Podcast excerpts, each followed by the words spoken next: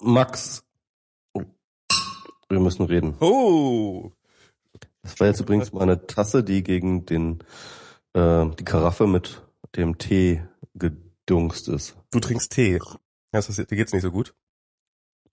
Nein, ich bin jetzt nicht erkältet oder so, aber es ist einfach Sonntag und äh, da trinke ich eigentlich keinen Alkohol. Ich, und, und ich hatte gestern eine, oh, das war echt, ich war gestern bei, äh, bei einer Gin-Verköstigung. Also das war so richtig so ein, fast so ein Seminar, ja, also so eine Weiterbildung zum Gin-Hipster. Gin-Verköstigung, ähm, das klingt so ein bisschen wie so ein äh, alternativer Begriff für einfach Drogenmissbrauch. Ja, das kann man so sehen, aber das hat natürlich ganz viele kulturelle, so. historisch und kulturhistorische Aspekte. Also nee, wir haben tatsächlich da gesessen und dann hat äh, uns diese Bar, also wir hatten sozusagen so eine so eine Bar. Mhm.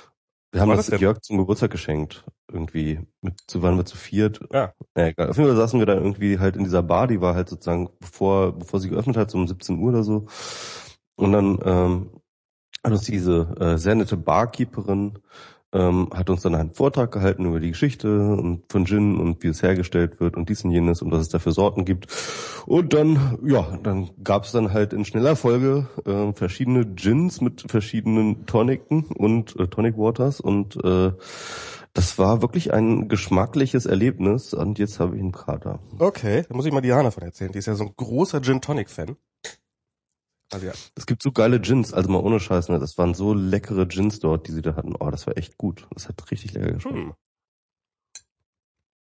Ja. Ich kaufe. Und auch diese Kombination des Tonic mit dem Gin und der Gin mit dem Gin und das gibt, ergibt dann ganz abgefahrene Geschmäcker so. Echt cool.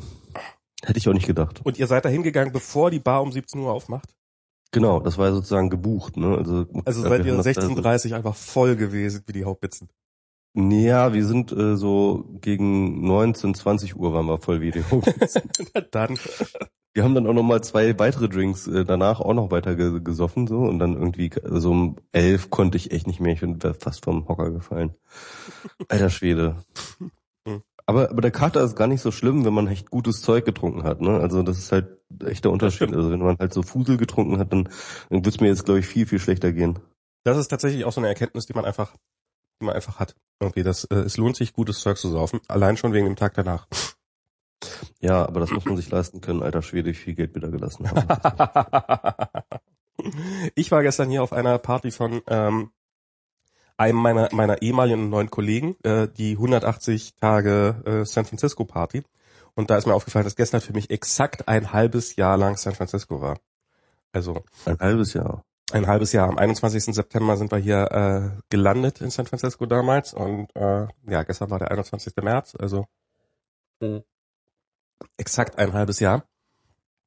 Und ähm, ja, und zwar sehr, war, war eine ganz lustige Party. Habe ich äh, mal die Wohnung vom Kollegen gesehen. Ich habe ähm, betrunkene Leute mit Oculus Rift wird noch ein Ding werden, also das irgendwie auf Social Media zu verbreiten.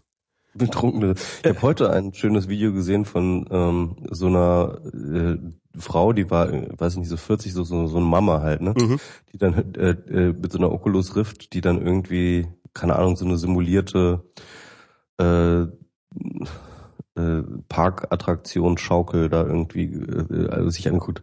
Das war so lustig, weil die halt die ganze Zeit so geschrien und so gelacht hat und so dabei. Das war so, war einfach so richtig sympathisch. Die ist einfach total abgegangen. So, das war echt ich habe ich hab, ich hab leider noch nie einen richtigen aufgehabt. Ich habe nur mal dieses Fake-Ding von Samsung aufgehabt. Ähm, also wo man ein Telefon reinsteckt. Das war ganz lustig, aber so die richtige... Moment mal, du, du, du arbeitest bei Facebook, ja, genau. eine Oculus Rift auf dem Kopf? Ein, ein Kollege von mir äh, ist, hat das Team gewechselt und ist jetzt bei Oculus. Also ich kenne da auch jemanden im Team, mindestens eine Person, wahrscheinlich mehr als eine, aber ich habe es trotzdem noch nicht geschafft, da mal hinzugehen und mir die Demo geben zu lassen. Aber ganz ehrlich, Martha hat auch schon seit Ewigkeiten eine. Ich habe es auch noch nicht geschafft, einfach mal vorbeizugucken und mir das Und es gibt wohl diese eine Demo, die, die diese halt immer wieder machen. Und Teil der Demo ist, dass du plötzlich auf der Spitze eines äh, Hochhauses stehst. Und es ist wohl, du, du hast gar keine andere Wahl als, oh Gott, ich fall gleich runter, so, also sich so, so hinzustellen. Das musste ja sehr beeindruckend sein. Aber gestern, das war so halt, weil, weil er wirklich schon ein bisschen angetrunken war und du siehst halt diese Person wieder, diese, diese, diese Kopfbewegung äh, im, im, also das ist, ähm, wie, wie, wie beschreibt man das am besten? Also die, die Leute beobachten deutlich irgendwas, aber eben irgendwas, was ganz eindeutig nicht da ist. Und sie machen dabei sehr äh, relativ übertriebene Kopfbewegungen. Und wenn ja, sie betrunken ja, sind, dann verlieren sie dabei noch ein bisschen das Gleichgewicht. Und war das auch noch Stehen oder was? Aber schlimm. und so. und das nächste große Ding, wenn dann äh, Drunk People with Oculus Rift äh, durch ist, dann sind Drunk People with Oculus Rift, äh, with Oculus Rift watching Drunk People with Oculus Rift. das wird, das werden tolle Tumblers. Ich sehe das schon. Ja, ich habe da eine Marktlücke entdeckt. ich würde schon mal die ganzen Tumblr-Namen sichern. Genau. Und da, kannst du da schön abrocken. Ja, äh, Oculus Rift, das muss man sich echt auch mal reinziehen. Also das will ich auch mal. Ähm, also ich kann mir echt vorstellen, dass da mittlerweile äh, geht da echt einiges. Äh, hast du das mit, dieser ähm, Unreal Engine da, die sie da die jetzt ähm, veröffentlicht haben oder irgendwie so ein Talk dazu veröffentlicht haben?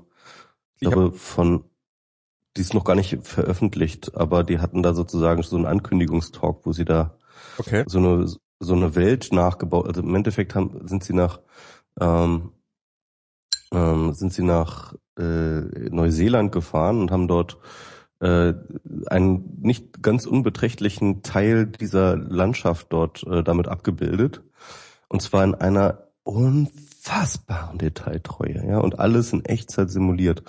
Mit äh, äh, so, so Millionen von tatsächlich autonom sich bewegenden Grashalmen und, äh, und, und ganzen Bäume mit richtig äh, einzeln simulierten Blättern und so weiter und so fort und die ganze Physik-Engine und diese, diese äh, und, und dann auch noch so äh, ähm, Rehe, die da halt wirklich mehr oder weniger als künstliche Intelligenz da rumspringen und so und das alles so in einer grafischen Detailgetreuigkeit und so, dass du wirklich fast denkst, das ist äh, das ist kurz vorm abgefilmt, ja.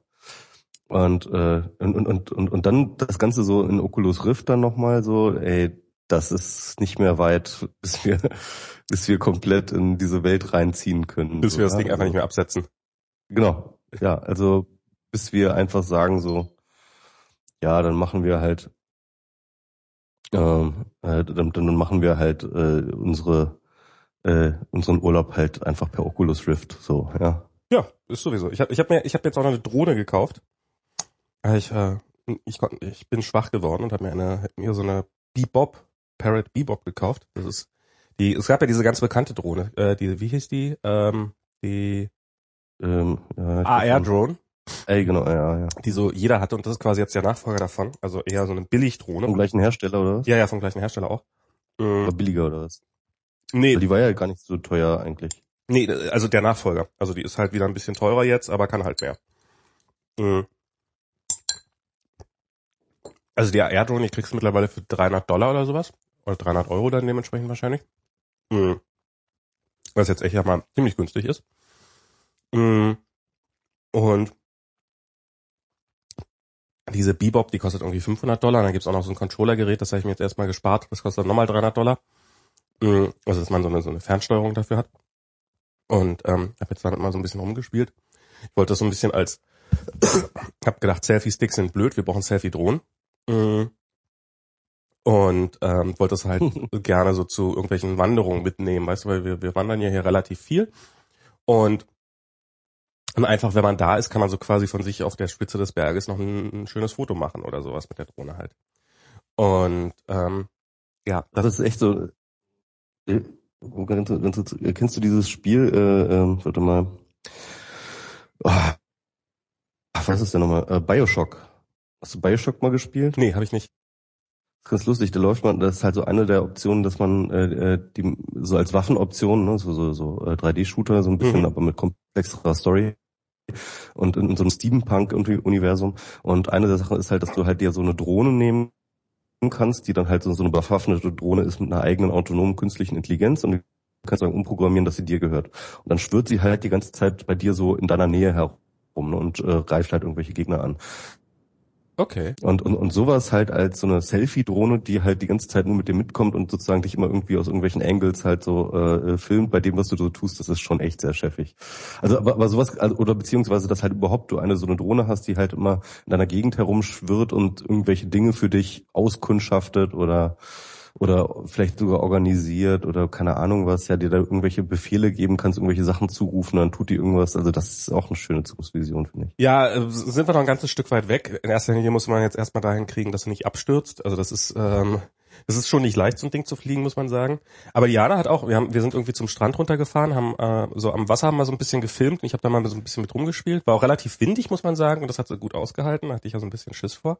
Also ich bin am Anfang jetzt sowieso total schissig, weil hm, ich meine, es kostet 500 Dollar das Ding und einen Windstoß und das ist weg. Also das ist, ist ja schon echt Geld, was da drin steckt.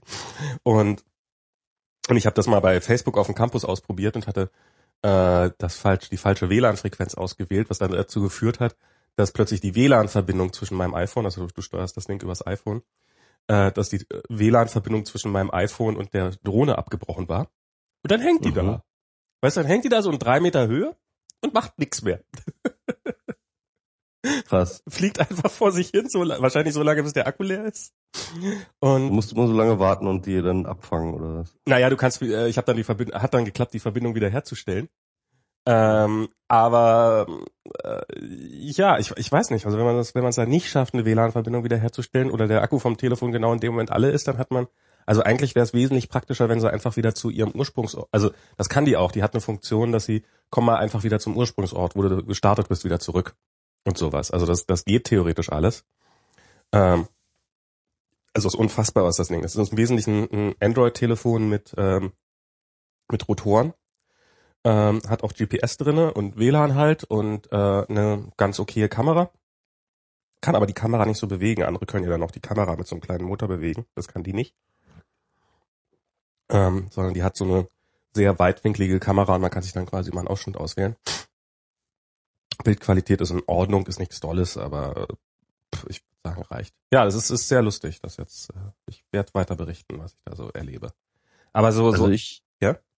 Also ich, äh, ich finde, ich, so richtig interessant werden die finde ich nur erst, wenn die so richtig so eine autonome, ähm, so, so ein autonomes Herumfliegezeug machen. Also also nicht komplett autonom, dass man denen halt schon irgendwie, also beziehungsweise so weit autonom, dass man ihnen halt tatsächlich nur noch abstrakte Befehle erteilt und ähm, und sie dann irgendwelche äh, Routinen mehr oder weniger alleine von alleine ausführen. Das Gib's doch zu, du, du, willst eine Drohne nur haben, damit sie dir Burger holt. Ja, unter anderem, ja. Also wir beibringen so, hey, dort und dort, also ne, also dass man nicht mehr so eine Drohne steuert, sondern dass man eben einer Drohne sagt, okay, äh, an Platz X ist X ähm, und äh, hole mir dort so und so das und das. Ja, und dann hat es halt ihre eigenen Prozeduren, um das dann zu tun und dahin zu fliegen und Sachen zu tun und dann wieder zurückzukommen und so. Ja, das ist also äh, also bis dahin ist noch ein weiter Weg, aber äh, schon allein jetzt hier so für dieses also diese Drohne wurde halt so ein bisschen auch vermarktet als Fotografiedrohne äh, weil sie halt eine relativ gute Kamera hat und sowas.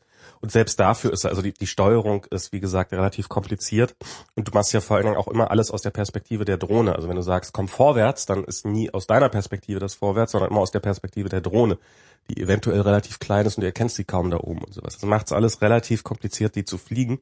Und gerade wenn man einfach nur sowas Simples machen will, wie be bestimmtes Motiv sozusagen anvisieren, ist das erstaunlich kompliziert mit so einem kleinen Ding. Und ähm, das kann das da gibt, also da, da, da ist noch viel Raum für, für massives Improvement. Aber mal gucken, vielleicht baue ich da jetzt was für, für Instagram mit. Selfie-Drohnen für Instagram oder so. Wäre ja lustig. Wäre ein schönes Projekt.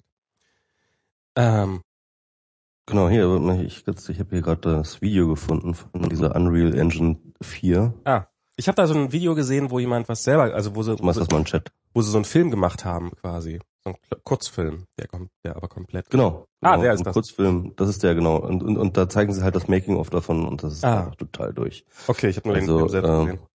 Ja, ja. Ja, also das war echt, das war echt äh, sehr, sehr beeindruckend, der Film selber schon. Also es war so, ähm, also der war komplett in Echtzeit gerendert und der stand so irgendwie auch durchaus den nicht allerersten Pixar-Filmen äh, in nichts nach. Also wirklich, das war im Gegenteil, der war deutlich vorne. Und ja, ja. das ist lustig. Hast du mal, ich habe mal neulich Toy Story gesehen. Ja, es ist so krass, ne? das sieht, es sieht einfach so fake, also es sieht so so so billig Computerspiel aus. Das ist wirklich ja. krass. Und ich meine, das war der erste abendfüllende äh, Film, äh, der so entstanden ist. Ne? Das, ist halt auch, ja. das ist halt schon echt.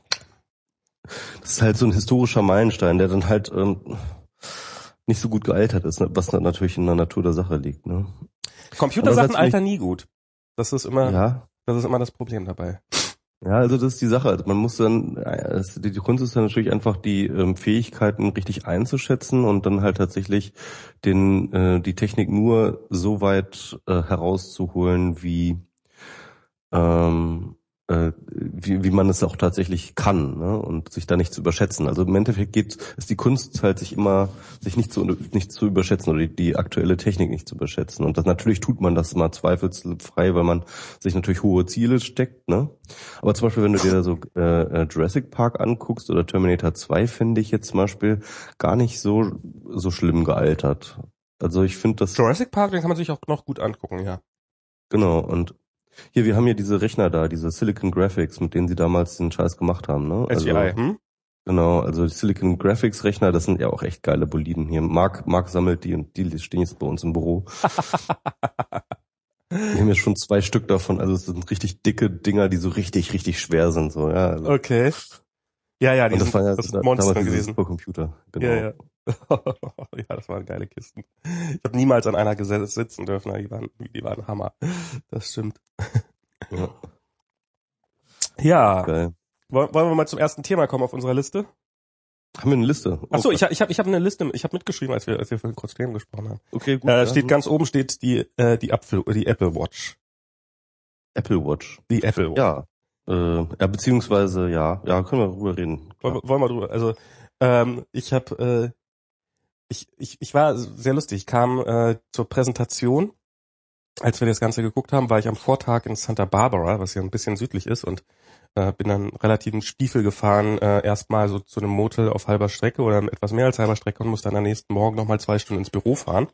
Also ich bin um acht im, im Motel, im Motel losgefahren und ähm, bin im Büro angekommen, äh, Stream angemacht und angefangen Kino zu gucken, was so ein was echt ein sehr sehr anderes Kino Watch-Verhalten ist als früher. Das, das habe ich auch so mit den ganzen Kollegen aus der, aus vielen Ländern, die so aus äh, Bootcamp habe ich das gemacht. Da waren äh, halt ein paar Europäer, die so, für uns war immer Keynote Watchen, ist ja immer so 18 Uhr, 19 Uhr abends.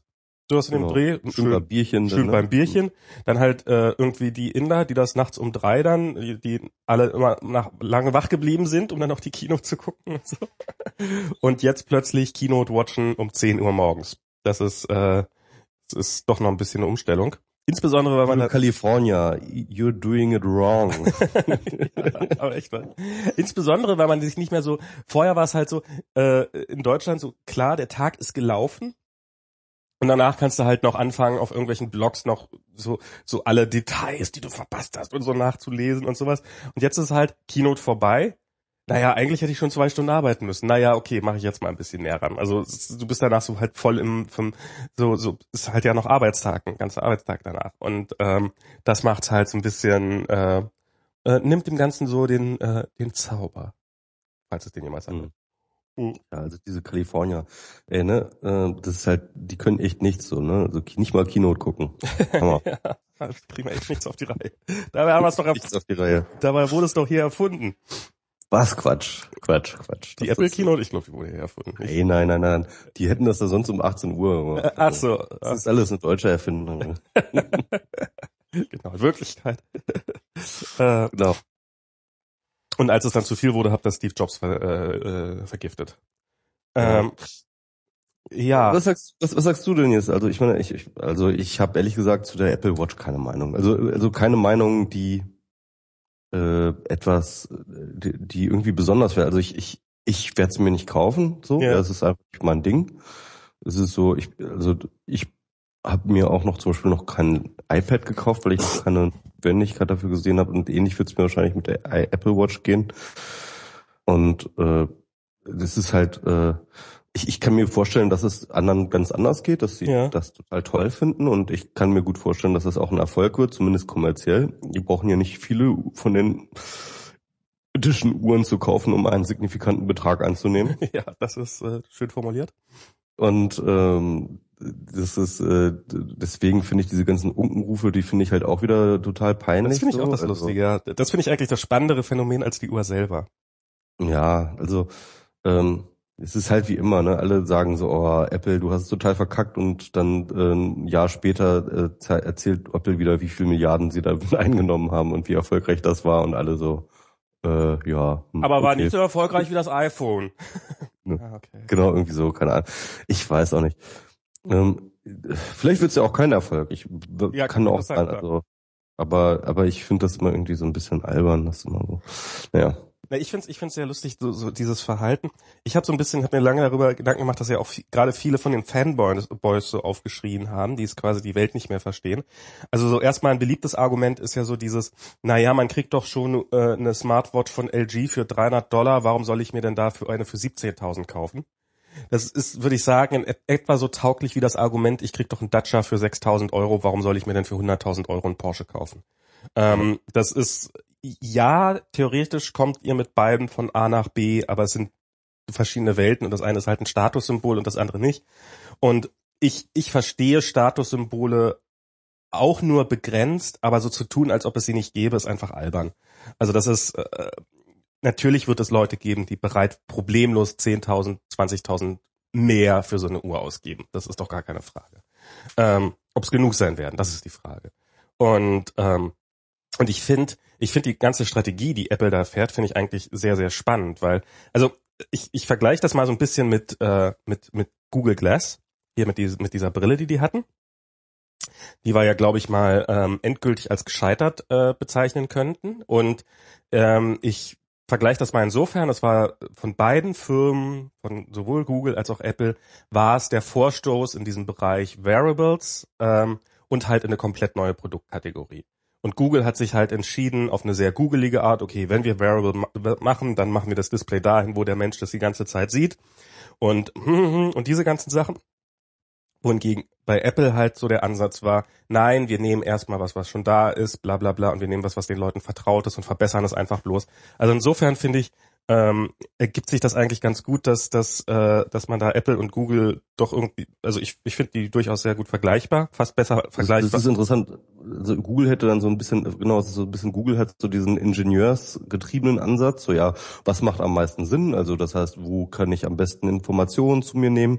Wo ist auch eine Kamera am sinnvollsten? Und das ist natürlich alles im Gesicht, ja. ja. Also, weil du kannst halt deine First-Person-View sozusagen aufnehmen, du kannst halt irgendwie, äh, äh du kannst halt irgendwie deine, deine Informationen sofort ohne äh, seamlessly sozusagen abrufen und, äh, und, und lesen. Und äh, das macht natürlich äh, so aus einem reinen ähm, ähm, ja, Ingenieursfragestellung heraus total Sinn, ja.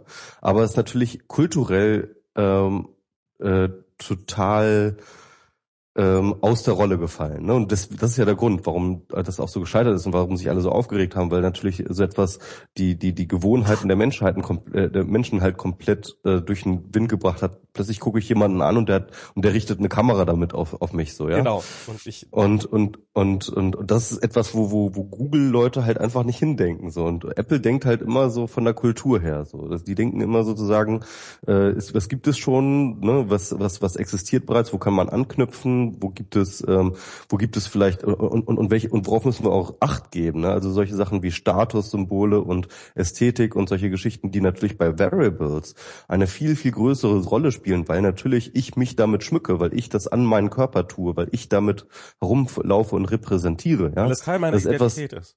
Genau, es wird Teil meiner Identität. Das ist etwas, wovon Apple dann halt sozusagen echt gut ist, da äh, äh, von dort aus zu denken und nicht von dem Ingenieursansatz zu denken, sondern von dem ähm, ähm, von, von dem kulturellen äh, Identitätsstiftenden heraus, ja. Und das ist etwas, was Google echt total verkackt hat bei dieser Brille. Naja, Google hat eigentlich noch was anderes viel viel schlimmer verkackt bei der Brille.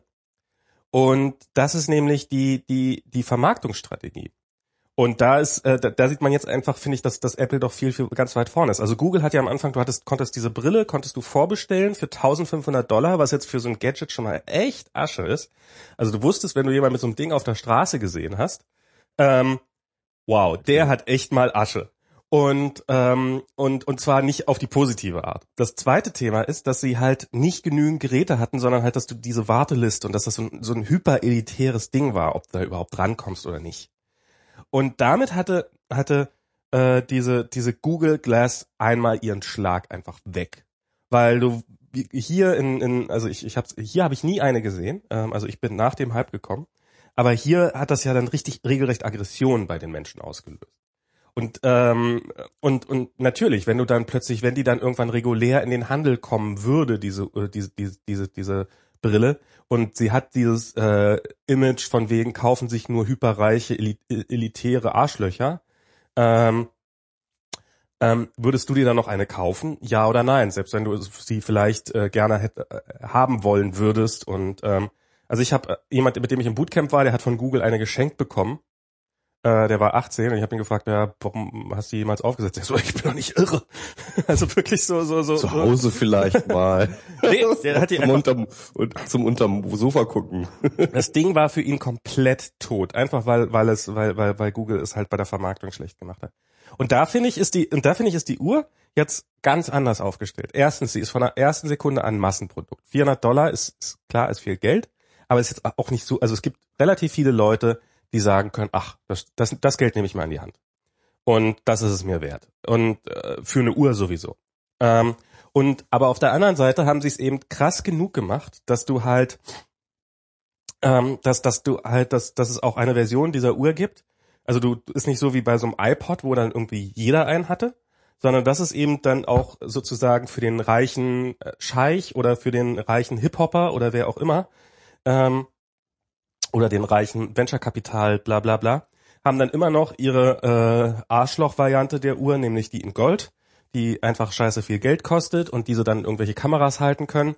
Und ähm, also du hast, hast gleichzeitig ist das Massenmarktpotenzial gegeben, aber im selben Atemzug gibt's auch die totale, die totale Elite-Variante davon. Und das finde ich, finde ich, äh, finde ich sehr spannend. Und ähm, also eine ziemlich breit angelegte Strategie auch. Genau, also, sehr breit äh, angelegt. Also klingt so jetzt für mich erstmal auf Anhieb wesentlich erfolgsversprechender als diese, als die Google-Variante, die sie da hatten. Und wir werden sehen, wie es nachher aber, aber, aber kurz zu deiner Argumentation. Ich habe damals ähm, schon einen Text geschrieben, der nennt sich Giftige Early Adapter.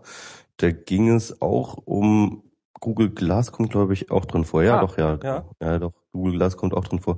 Also wo ähm, ähm, ähm, wo es so ein bisschen um App.net und warum das äh, gescheitert ist und, und, und Google Plus und auch äh, Google Glass sozusagen. Ja, also dass du halt, ähm, wenn du diese diese Early Adapter, diese typischen Early Adapter, so die mittelalten ähm, Nerds jetzt ja, mittlerweile, genau, wir halt, beziehungsweise bei Google das auch noch mit halt, wie du schon sagst, irgendwie mit äh, dicke Asche sozusagen, ja. Äh, wenn man die halt immer sozusagen triggert als, äh, als erste Early Adapter, dann schafft man halt schon irgendwie so ein ähm, Klima, ähm, dass das, äh, das, das dann halt dein Produkt so konnotiert ist halt mit diesen Personen und so verbunden ist mit diesen Personen. Das ist bei Google Glass, glaube ich, ganz stark gewesen, dass halt dann ähm, äh, halt ein bestimmter Schlag Mensch, der dann halt auch mittlerweile so ein bisschen an Popularität verloren hat, nämlich der ähm, weiße äh, Silicon Valley Hipster-Nerd, ja. Ja. Ähm, äh, Techno-Nerd, äh, dass der halt auch einfach uncool ist so und und, und dann ähm, hast du dann halt dein Produkt mit diesen vor allem und nur ausschließlich mit diesen Leuten in Verbindung gebracht und dann will das dann dann gucken die Leute diese Bilder und sagen so nee das bin ich nicht ja und das will ich auch nicht sein Genau. Und ähm, ja. Und und und deshalb, ich glaube, es ist ganz wichtig, wenn du so ein Produkte machst, dass du halt, ähm, äh, dass du halt auch irgendwie guckst, dass du eben genau diese Early Adapter, diese typischen Early Adapter vielleicht auch gar nicht so triggerst, ja, sondern dass du die vielleicht, also, äh, also wenn, auch, wenn das stimmt, zu Apple, zu Apple Watch ja. hatte ich auch irgendwie geschrieben, ja, ähm, ähm, liebe Leute, äh, liebe, liebe, äh, äh, liebe Industrie, wenn ihr erfolgreiche Produkte machen wollt, dann fragt die Nerds, was sie haben wollen und dann macht das Gegenteil. Ja, das Gegenteil ist jetzt vielleicht, äh, äh also ich meine, das ist natürlich schön pointiert und sowas. Aber, aber ein bisschen polemisch, ja. Ja, aber, aber, aber, aber die Richtung stimmt schon. Und ich meine, das muss man ja sagen. Apple schafft es ja immer Geräte zu bauen, von denen jeder äh, jeder äh, ernstmeinende Nerd sagt, ja, Gas doch schon lange, habe ich hier schon lange, gibt's auch für einen halben Preis in Plastik und ach ja, wem ist dann das nicht egal? Und ähm, und, und ihre Produkte schlagen dementsprechend ein. Also wirklich jedes Produkt von Apple wird ja immer so angenommen wie, ja, da ist ja nun wirklich nichts Neues dran, bis sie dann wieder äh, so und so viele Milliarden davon verkaufen. Und ja, ja. Jetzt gibt's ja dieses neue, ist ja angekündigt, ich glaube, das gibt's noch nicht, dieses neue Samsung Galaxy S6, also die sechste Generation des äh, Samsung-Telefons. Und äh, das ist ja auch das erste Mal so total gegen die Nerds gewandt. Also es ist halt ein relativ schönes Telefon oder ein ja, sehr schönes Telefon. Ähm, aber eben die ganzen Qualitätsmerkmale, die äh, die die äh, Samsung-Fanboys alle Jahre mal hochgehalten haben, nämlich, dass man die äh, äh eine SD-Card auswechseln kann und dass man den Akku auswechseln kann, haben sie halt alle eingespart bei der Gelegenheit, weil geht halt nicht mit einem schönen Gehäuse zusammen. Ja. Und äh, wird sicherlich dazu führen, dass jetzt Samsung wieder einige mehr Geräte davon verkauft, als sie vorher verkauft haben. Ja, das ist schon irgendwie ganz interessant. Also äh, ähm, ich, ich glaube, das ist natürlich auch nicht ewig skalierbar, also dass halt irgendwann ähm, äh, äh, irgendwann wieder solche, sag ich mal, nominellen Leistungsmerkmale wieder in den Vordergrund treten. Aber momentan, auch gerade jetzt in dieser momentanen ähm, Entwicklung der Industrie, was Smartphones angeht, was äh, Rechner angeht, was auch diese Apple Watches angeht, da sind halt eben genau diese ganzen, ähm, sag ich mal, harten Merkmale, wie schnell ist der Prozessor, der da drin läuft, äh, wie viel Speicher hat das, ob man den Akku austauschen kann und dies und jenes. Das tritt halt alles zurück, weil es halt, ähm, weil es halt alles gut genug ist. Ja, ja? genau. Also das ist halt einfach auf so einem Level, wo es alles gut genug ist. Und dann kommen dann halt ganz andere Faktoren ins Spiel. Nämlich dann, dann, dann, dann, dann ist die Frage, wie integriert sich das in meinen Lifestyle, wie integriert sich das auch in meinen allgemeinen Style in, und, und wo es man es trägt, natürlich auch in den Klamottenstyle und, äh, und, und so weiter und so fort. Und das sind so Sachen, ähm, die für die halt ja muss man halt einfach sagen Nerds einfach nicht so dieses das Gefühl für haben weil ja. die sagen halt einfach wieso? Funktioniert doch. Wo Nerds stolz drauf sind dafür kein Gefühl genau. haben. Und dann halt auch stolz drauf sind und dann halt glauben halt irgendwie äh, dann halt irgendwie äh, mit ihrer Pro und dann aber mit ihrer Prognosefähigkeit dann natürlich auch komplett mal auf dem Bauch landen ne? ja genau also ich, ich, ich, ich sympathisiere ja durchaus damit. Ist ja nicht so, dass ich mich davon total abgrenze. Und wie gesagt, mir ist so dieses Status auch Wohldenke und sowas, die ist mir, die, die ist mir auch nicht so nah. Aber, aber man muss doch anerkennen, dass es das andere auch gibt und dass es offensichtlich äh, nicht am Verschwinden ist, sondern eher wichtiger wird. Aber das ist halt sowas, was ich jetzt, äh, genau, das wollte ich, dass, dass gerade die Apple-Fanboys, dass die sich jetzt äh, doch größtenteils immer mehr vor den Bauch, immer mehr, immer mehr getreten fühlen. Ähm, und die auch ähm, so dieses, dass Apple ist eben lang, also ich meine früher, wenn du halbwegs technisch computerinteressierte Person warst, dann konntest du, hast du halt einfach jedes Apple-Produkt konntest du dir kaufen und hast es dir vielleicht sogar gekauft, weil es irgendwie rechtfertigbar war als als oder jede Kategorie als als braucht man. Also ein MacBook, ein Computer braucht man halt. Äh, vielleicht braucht man auch noch einen Desktop. Äh, ein iPod ist halt praktisch zu Musik hören. Ist ja auch wirklich ein praktisches Gerät.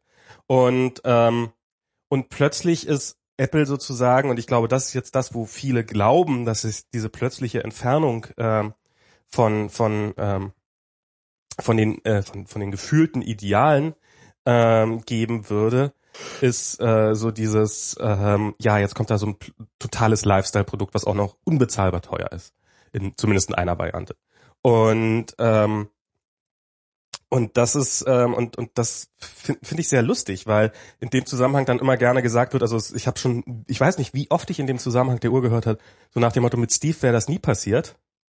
Also ja. wenn wenn Steve noch gelebt hätte, das ist genau der Prozess, der von Steve Jobs eingeleitet worden ist. Also Steve Jobs hat damals das Computer aus Apple Computer gestrichen, hat nämlich aus Apple Computer, also aus der Computerfirma, eine allgemeine Firma gemacht. Und, ja. und Steve Jobs hat immer gesagt äh, in irgendwelchen Interviews, dass Sony sein Vorbild ist. Und Sony ist jetzt nicht unbedingt eine äh, Hardcore durchge durch ins, ins Fleisch Computerfirma, sondern Sony ist eine Unterhaltungselektronikfirma, die alle möglichen Geräte herstellt, die in erster Linie damals in ihrer Zeit halt einfach sehr schön waren und sehr praktisch und darum sehr erfolgreich.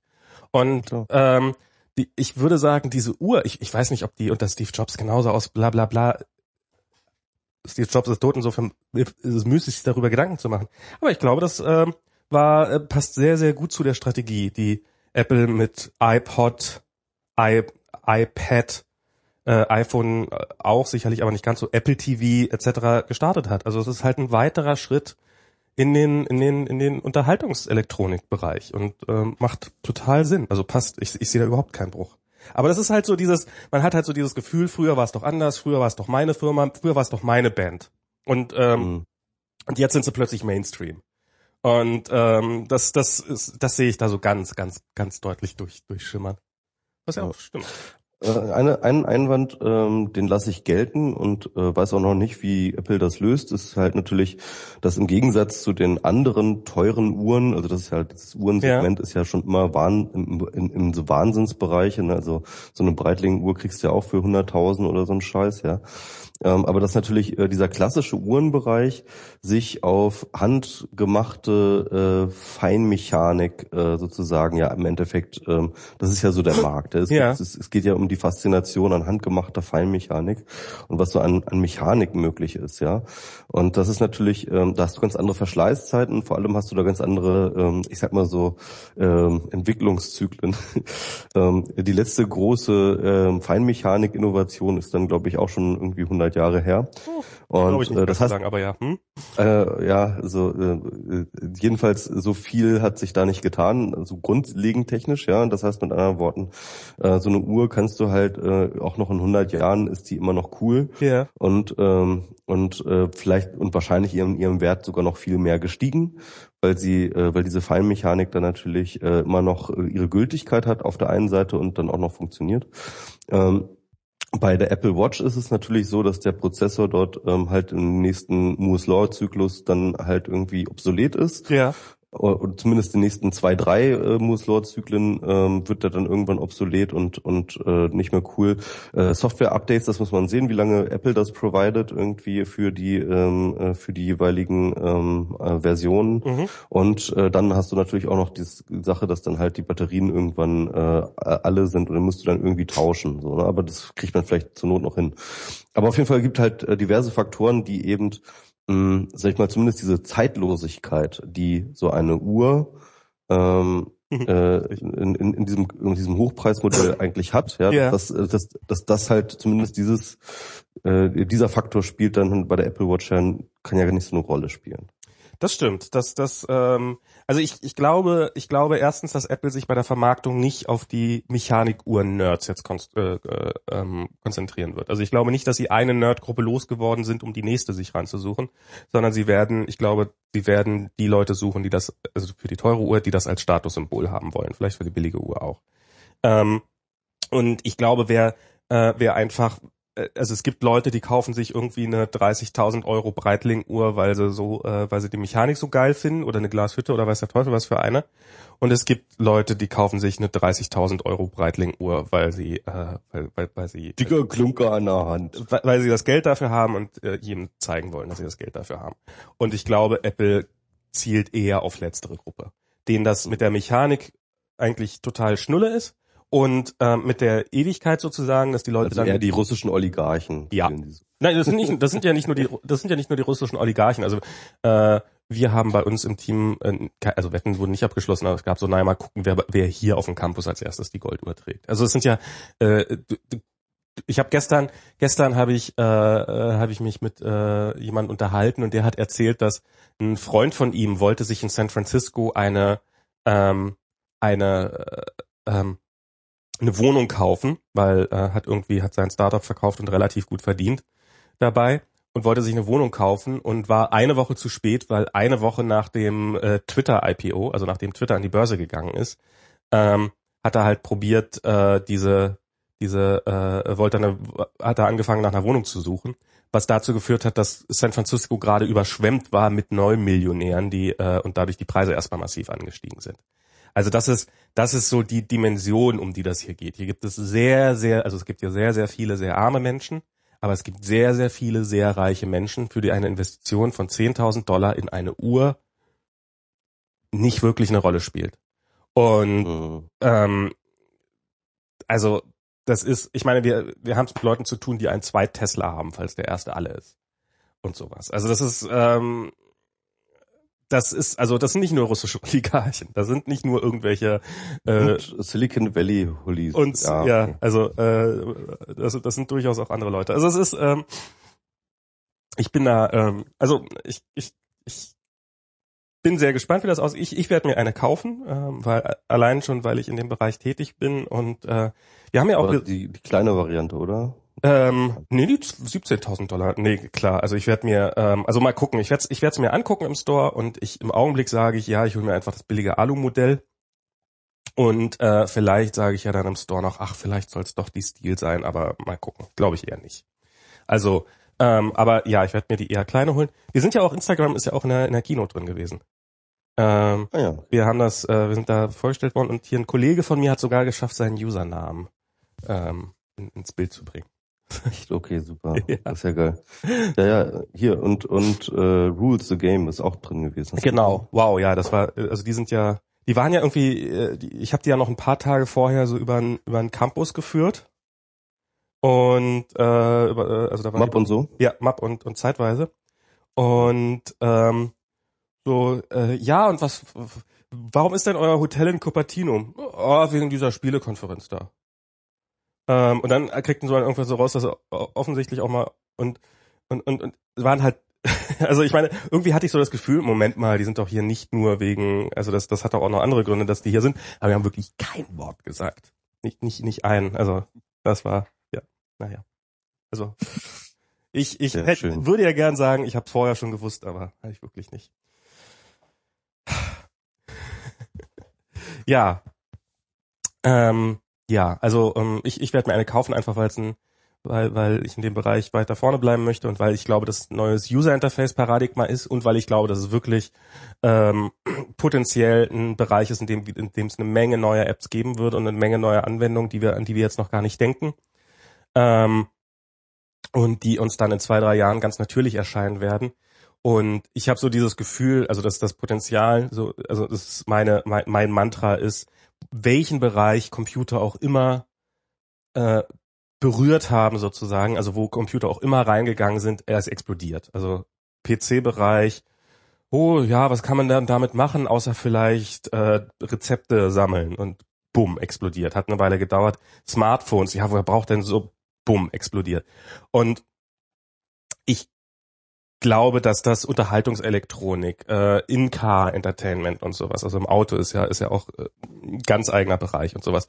Und ich sehe nicht, warum das bei einer Armbanduhr nicht das dasselbe sein sollte. Und darum darum ist das eine Wette, die ich erstmal bereit bin einzugehen und da dafür ein paar äh, ein bisschen Geld in die Hand zu nehmen. Das ist ja auch ist ja auch tatsächlich jetzt nicht so irre viel. Und das nächste ist, äh, dass ähm, ja, also das ist, ich, ich glaube schon, dass das, dass das durch. Jetzt habe ich vergessen, was das nächste ist, was ich sagen wollte. Naja, wird mir vielleicht später wieder ein. Ja, also äh, ich werde mir das nicht kaufen, aber ich bin ganz gespannt und schaue mir das an. Ähm, ich, äh, ich sitze stattdessen jetzt in so einem Büro voller äh, Smart Things. Smart Things? Was sind denn Smart Things? Ja. Smart Things. Äh, das sind die smarter so, so, als du? die, die sind, die outsmarten mich jeden Tag so heavy. Ähm, nee, das sind äh, so, so, mh, mm, ja, so, so Internet of Things Dinger, also so Sensoren, die so an den, zum Beispiel an den Türen und an den Fenstern sind und so. Ah, okay. Wie äh, Beschleunigung, äh, Temperatur und, und vor allem auch so Schwankungen registrieren und Bewegungen und äh, so weiter. Temperatur schwankt? Wo lebt ihr denn? Ja, nee. ja, wenn wenn die Tür offen steht zum Beispiel. Ne? ja, also ähm, die die Ach, mir dann sagen, wird's warm, wenn die Tür nach draußen offen steht. Ja, ja, das kenn Genau. Und die sagen dann immer, äh, äh, ob die Tür zu ist und nicht. Ne? Okay. Und äh, wir haben da so Kameras hier, so auch so eine Dropcam und dies und jenes. Und ich, ich habe ja so ein, ich habe ja auf dem Telefon jetzt diese SmartThings App. Und ähm, jedenfalls dort drin habe ich dann ähm, äh, dort habe ich dann eine Übersicht über die ganzen äh, Dinge, die da passieren und die da passieren können. Ich kann zum Beispiel das Licht jetzt hier dimmen. Oh, cool. Diese, mit dieser App und so. Es ist auch irgendwie ganz spannend, dieses ganze Internet of Things Ding, so, das gerade hier sozusagen meinen Arbeitsplatz kolonialisiert hat. Ne? Lässt mich auch noch ein bisschen über Überwachung nachdenken. Denn ich muss, ich muss mal sagen, also ich bin hier von, ich werde hier von zwei Kameras die ganze Zeit gefilmt. Das wird dann irgendwie auf den Server zwischengespeichert. Ähm, und äh, äh, auf amerikanischen Servern. Auf amerikanischen Servern auch noch. Ja, auf amerikanischen Servern. Da werden die Pixel ja extra durchleuchtet. Genau, die werden dreimal durchleuchtet und ihrer Rechte beraubt. Oh. Meine Pixel. Meine Daten müssen da auch dann irgendwie auf einer Galerie schuften. Das ist ganz schlimm. Na jedenfalls, ähm, äh, das ist auch dieses ganze Smart äh, Things Ding, das geht dann halt alles über so einen Hub, ne, den man halt sozusagen, über den man das alles fernsteuert und der dann sozusagen das Reporting gibt. Das ist irgendwie ganz abgefahren und das, ähm, genau, und, und, und natürlich wird registriert. Wenn man Telefon sich hier einbucht oder beziehungsweise von Mark, dann kriege ich eine Notification, Marks iPhone ist gerade im Büro, so, ja, kriege ich dann die Notification, wer ja. gerade drin ist. Und so ist ganz, ganz cool eigentlich. Hm. Abgefahren, was sich damit alles machen lässt. Also ich, ich äh, liebäugle ja auch schon seit Jahren mit dieser Technologie, aber ich finde sie, gerade weil sie, weil man jedes Mal das Telefon aus der Tasche holen muss, um sie ein- und auszuschalten und sowas, das finde ich halt einen sehr, sehr nervigen Teil davon. Also ich glaube, dass in dem Bereich könnte so eine, so eine Uhr echt äh, Veränderung bringen. Aber so richtig, äh, mir fehlt da auch noch so die, die einfache Integration, muss ich sagen. Also so dieses, ich glaube, das ist im, im Augenblick doch alles ein ziemliches Rumgefrickel, dass das vernünftig funktioniert. Also der Grund, warum wir es gemacht haben, ist natürlich, dass wir halt ein Erdgeschossbüro direkt an der Straße in Neukölln haben. Und dass da relativ oft eingebrochen wird. Genau, also in dem Vor, äh, in dem Vordings wurde halt häufig eingebrochen. Und äh, wir haben halt zumindest mitbekommen, dass wir ausgekundschaftet wurden. Also es oh wurden Gott. zum Beispiel die Rollläden hochgezogen, um dann halt zu gucken, was steht da drin und ob man da reinkommt und dies und jenes. Also es war halt relativ offensichtlich, dass da halt Leute nachts vorbeikommen und gucken, ob das hier so ein interessantes Objekt ist. Hm. Wir sind äh, aber auch so, dass wir halt eigentlich nichts hier drin lassen. Also wir haben unsere, unsere Laptops, die nehmen wir jeden Tag irgendwie mit wieder nach Hause. Und äh, so an Hardware steht jetzt hier nichts äh, Tolles. Also sie könnten jetzt die Silicon Graphics raustragen. die sind scheiße schwer. Und nichts wert, aber das wissen sie ja nicht. Und, und nichts wert und so, aber ähm, ja. Äh, ja. Das ist ja, das ist ja Einbrecher äh, zeichnen sich ja oft nicht dadurch aus, dass sie besonders viel Ahnung haben von dem Zeug, was sie klauen. Das ist ich, äh, was uns schon, wir, wir, wir, also ich bin mal bei einem Einbruch, sind uns äh, massenhaft Rechner geklaut worden und unter anderem damals noch gar nicht so alte Röhrenmonitore, die halt eigentlich total wertlos waren, aber die halt, äh, wir hatten halt noch nichts Besseres, weil wir halt auch ganz furchtbar arm waren, aber die haben tatsächlich diese ganzen Röhrenmonitore rausgeschleppt die du wahrscheinlich äh, bestenfalls noch auf einen Elektroschrott hättest packen können. Also das ist, ähm, oft sind diese Leute da, äh, also ich kann mir vorstellen, dass sie, oh, sieht ja total krass aus, nehm mal mit und gar keinen blassen Schimmer haben, dass das 20 Jahre alter Elektroschrott ist. Ja, aber die sind echt scheiße schwer, ey. Also die würden sich da echt einen, einen verheben, glaube ich, dran. Ja, dann naja. sagen sie euch. Aber was, was äh, nochmal kurz zurück zu der Keynote, weil ich habe dir ja. ähm, nicht mit ganz anderen Interesse geschaut, also haben sie äh, Apple Watch Ach, Watch. Mich hat das nicht interessiert. Ich habe ja das Problem, dass mein Rechner, ne, der ist jetzt einfach mal vier Jahre, also schon über vier Jahre alt, also im Dezember war er vier Jahre alt, also jetzt so viereinhalb Jahre alt und so alle vier Jahre ist eigentlich mal bei mir der Zyklus, wo ich dann auch einen Rechner mal äh, update, also wo ich dann mal einen neuen Rechner haben will. Ja. Und wenn ich nach vier Jahren noch einen neuen Rechner haben will, dann will ich auch immer einen neuen so, so ein Paradigmenwechsel. Ne? Und das war halt mit dem damaligen R der Fall. Und ich bin auch sehr glücklich mit der Entscheidung, mir damals das R gekauft zu haben. Es war genau der richtige Rechner zum richtigen Zeitpunkt. Und ich bin auch die vier Jahre, viereinhalb Jahre jetzt sehr glücklich gewesen. So langsam äh, kommt er aber auch an seine Grenzen. Er ist einfach sehr langsam und äh, das nervt mich ein bisschen. Also so, so ein Tick schneller könnte wäre halt cool. Ähm, ich hätte auch nichts dagegen, wenn es halt nochmal ein bisschen dünner wird und so weiter und so fort. Und ich hatte die ganzen Gerüchte alle schon irgendwie aufgesaugt, was das neue MacBook. Ja, hast du. Ich erinnere mich. Er angeht und so und dachte mir so, ja, es ist genau das, das will ich haben und so weiter und so fort. Und dann kam halt äh, der große Moment und das, äh, äh der, der Vorhang wurde gelüftet. Und äh, ganz und, und, und ganz ehrlich, ich war auch erst einmal ganz angetan, weil das Ding ist ja wirklich auch sexy. Es ist ja wirklich echt verdammt schlank, verdammt schön ähm, mit geilen Innovationen, Trackpad, äh, Trackpad und äh, die Tastatur und äh, das äh, und das Retina-Display und alles und das ist echt irgendwie, das hat mich echt auch angemacht. Aber mh, ganz ehrlich, der, also ich, ich warte noch auf die Tests, aber ich habe den Eindruck, dass ich, glaube ich, mit dem Prozessor nicht glücklich werden würde. Der könnte der wär, langsam sein, ja.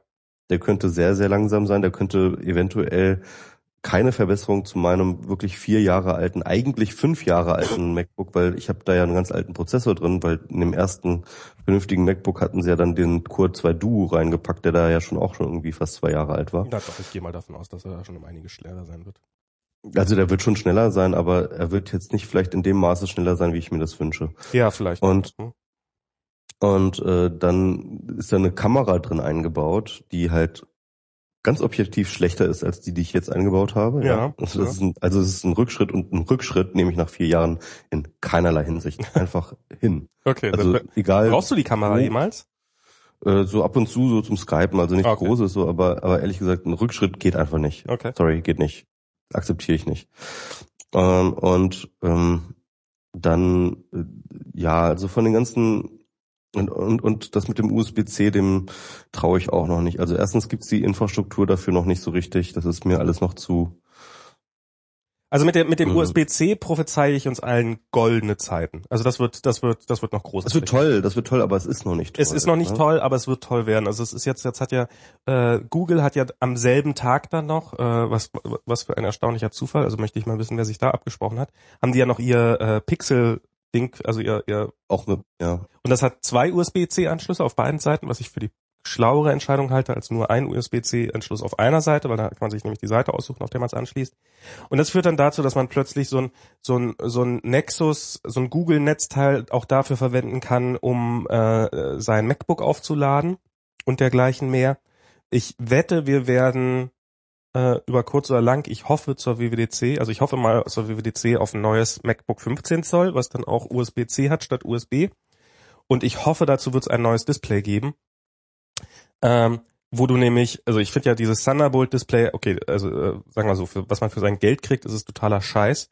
Aber ich finde das Thunderbolt-Display insofern praktisch, dass man einfach so dieses, ähm, dass man dieses äh, äh, das, du, du schließt halt, du schließt einen Thunderbolt an, du schließt einen Strom an und alle deine Geräte sind angeschlossen. Also alle USB-Geräte, die du hast und ähm, Net, Ethernet ist angeschlossen und du hast halt zwei Kabel, ähm, die und und deine gesamte Infrastruktur ist angeschlossen. Wo ich jetzt also im Büro sogar zwei Monitore, also ich habe äh, zwei Thunderbolt-Displays und die hängen dann an einem und das ist das ist das ist sehr geil.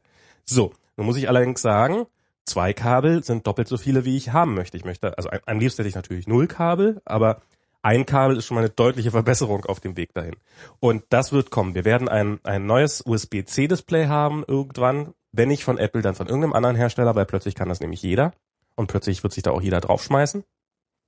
Und dann schließt du dieses eine Kabel an deinen Rechner an und dann lädt dein Rechner darüber und du hast USB darüber und du hast äh, Ethernet darüber und du hast Display darüber und du hast alles darüber. Und das wird das wird ziemlich grandios werden. Also das ist äh, und und und ähm, ich bin gespannt. Ich bin gespannt, ob Apple den Lightning Port am iPhone fallen lassen wird, weil ähm, der ist noch relativ neu. Ähm, Gibt es doch nicht auch eine europäische Richtlinie, nach denen ähm, alle äh, Smartphone-Hersteller und überhaupt alle Ein äh, Hersteller äh, USB unterstützen müssen oder so? Äh, ja, und Apple bietet darum für 10 Dollar einen Adapter an, den du kaufen kannst.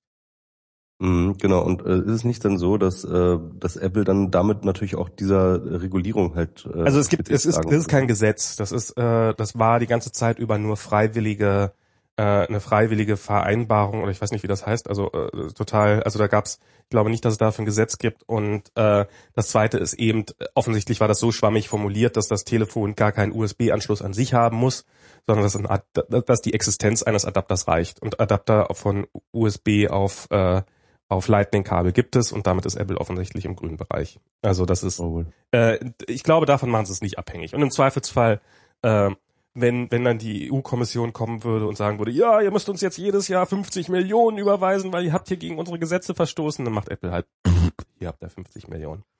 Also, also ähm, um es kurz, ja. Hm? Ja, genau, Punkt. Und ich, ich glaube, davon machen sie es nicht abhängig. Gehe geh ich ganz fest von aus, dass ihnen das total egal ist. Ich glaube, wenn, wenn sie es machen, dann machen sie es darum, weil USB-C einfach besser ist als Lightning. Falls das ist. Ja. ja, Ähm, kann, kann gut sein, ich kenne das noch nicht. Aber ähm, was ich jetzt sagen wollte, ist eigentlich, äh, das MacBook ist nicht der Rechner, den ich haben möchte. Noch nicht. Aber er zeigt die richtige Richtung Ja. auch. Und ich glaube, wenn die Technologien, die sie da vorgestellt haben, jetzt dann irgendwie demnächst in, äh, keine Ahnung, die Pro-Reihe reingehen oder oder vielleicht der, das MacBook noch einen Nachfolger kriegt einen, äh, mit einem stärkeren äh, Prozessor oder was weiß ich. Also wenn halt da nochmal so ein bisschen Entwicklung ist und das nochmal sich entwickelt und dann nochmal diese USB-C-Ökosystem ein bisschen gewachsen ist, dann kann ich mir gut vorstellen, dass ich dann, dass dann der Zeitpunkt ist für mich, dann zu wechseln. Also ich bin, ähm, ich sehe einige großartige Sachen darin. Ich sehe also zum einen dieses neue Trackpad. Das wird, ähm, das, das, das, das wird uns noch sehr, sehr viel Freude bereiten. Ähm, also das und zwar aus folgendem Grund. Ähm, da äh, dieses neue Trackpad, das hat ja, äh, das macht ja keinen physischen Klick mehr, sondern das macht ja ein, in dem Moment wird dann ein Motor sehr geschickt angegangen, indem du da über das Trackpad wischst. Ähm, und und der erzeugt dann dieses Klickgeräusch und oder beziehungsweise dieses Klickgefühl im Finger. Und da gibt's ja jetzt schon erste Experimente von Apple hin. Also bei iMovie ist das ja wohl so, dass wenn du irgendwie, wenn du auf dem neuen Trackpad arbeitest und wenn du irgendwie einen Movie-Clip reinnimmst und den auf volle Länge gezogen hast, dann spürst du plötzlich so einen kleinen Widerstand am Ende von dem Movie-Clip und sowas alles. Ähm, Mhm. also dieses, dieses Trackpad hat, und das haben sie in keinem Wort so ganz deutlich gesagt, haptisches Feedback. Und das steckt so ein bisschen schon in der Uhr drin, wenn ich das richtig verstanden habe. Also es ist offensichtlich eine sehr ähnliche Technologie.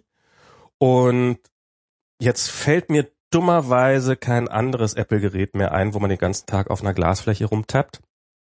Ähm, also ich bin der absolut, also so sowohl dieses Force-Feedback, dieses äh, Force-Touch, also dieser etwas stärkere Tappen, dass wir das dann im Herbst im iPhone sehen werden, als auch hoffe ich drauf. Ich weiß nicht, ob sie das dieses Jahr schon hinkriegen oder dann erst äh, in späteren Jahren machen. Aber dieses, äh, dass, dass sie diese, diese, diesen Vibrationsmotor, dass dann quasi das, äh, ein, ähm, dass ein Telefon wie, also ein iPhone oder ein iPad äh, plötzlich physisches, haptisches Feedback geben kann auf bestimmte Reaktionen. Und ähm, ich glaube, das ist so ein, so ein Ding, was, was man nicht unterschätzen sollte an diesem neuen MacBook, dieses neue Trackpad. Das ist echt, ähm, also da steckt sehr, sehr viel drin an diesem Ding.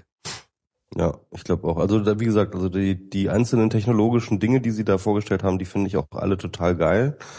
Und äh, will das aber in einem äh, in einem MacBook haben, der auch technisch und so halt ein wirklicher Schritt nach vorne ist äh, gegen meinen alten und das ist einfach noch nicht. Also ich finde, ähm, also mit dieser Kamera, die Kamera, ich glaube, die ist einfach aufgrund dessen schlechter, weil sie halt sehr, sehr dünn sein muss und du kriegst halt Kameras nicht beliebig dünn.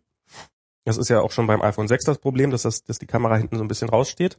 Und äh, das ist, glaube ich, auch einer der Gründe, warum die iPods immer deutlich schlechtere Kameras haben.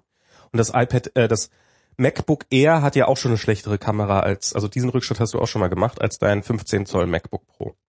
Ja, das kann schon sein, ja. Ähm, also diesen, weil du kriegst halt einfach, äh, wenn der Deckel immer noch dünner wird, dann muss die Kamera halt auch immer dünner werden und es geht halt einfach nicht mehr irgendwann, ohne, ohne dass die Qualität darunter leidet, die Bildqualität.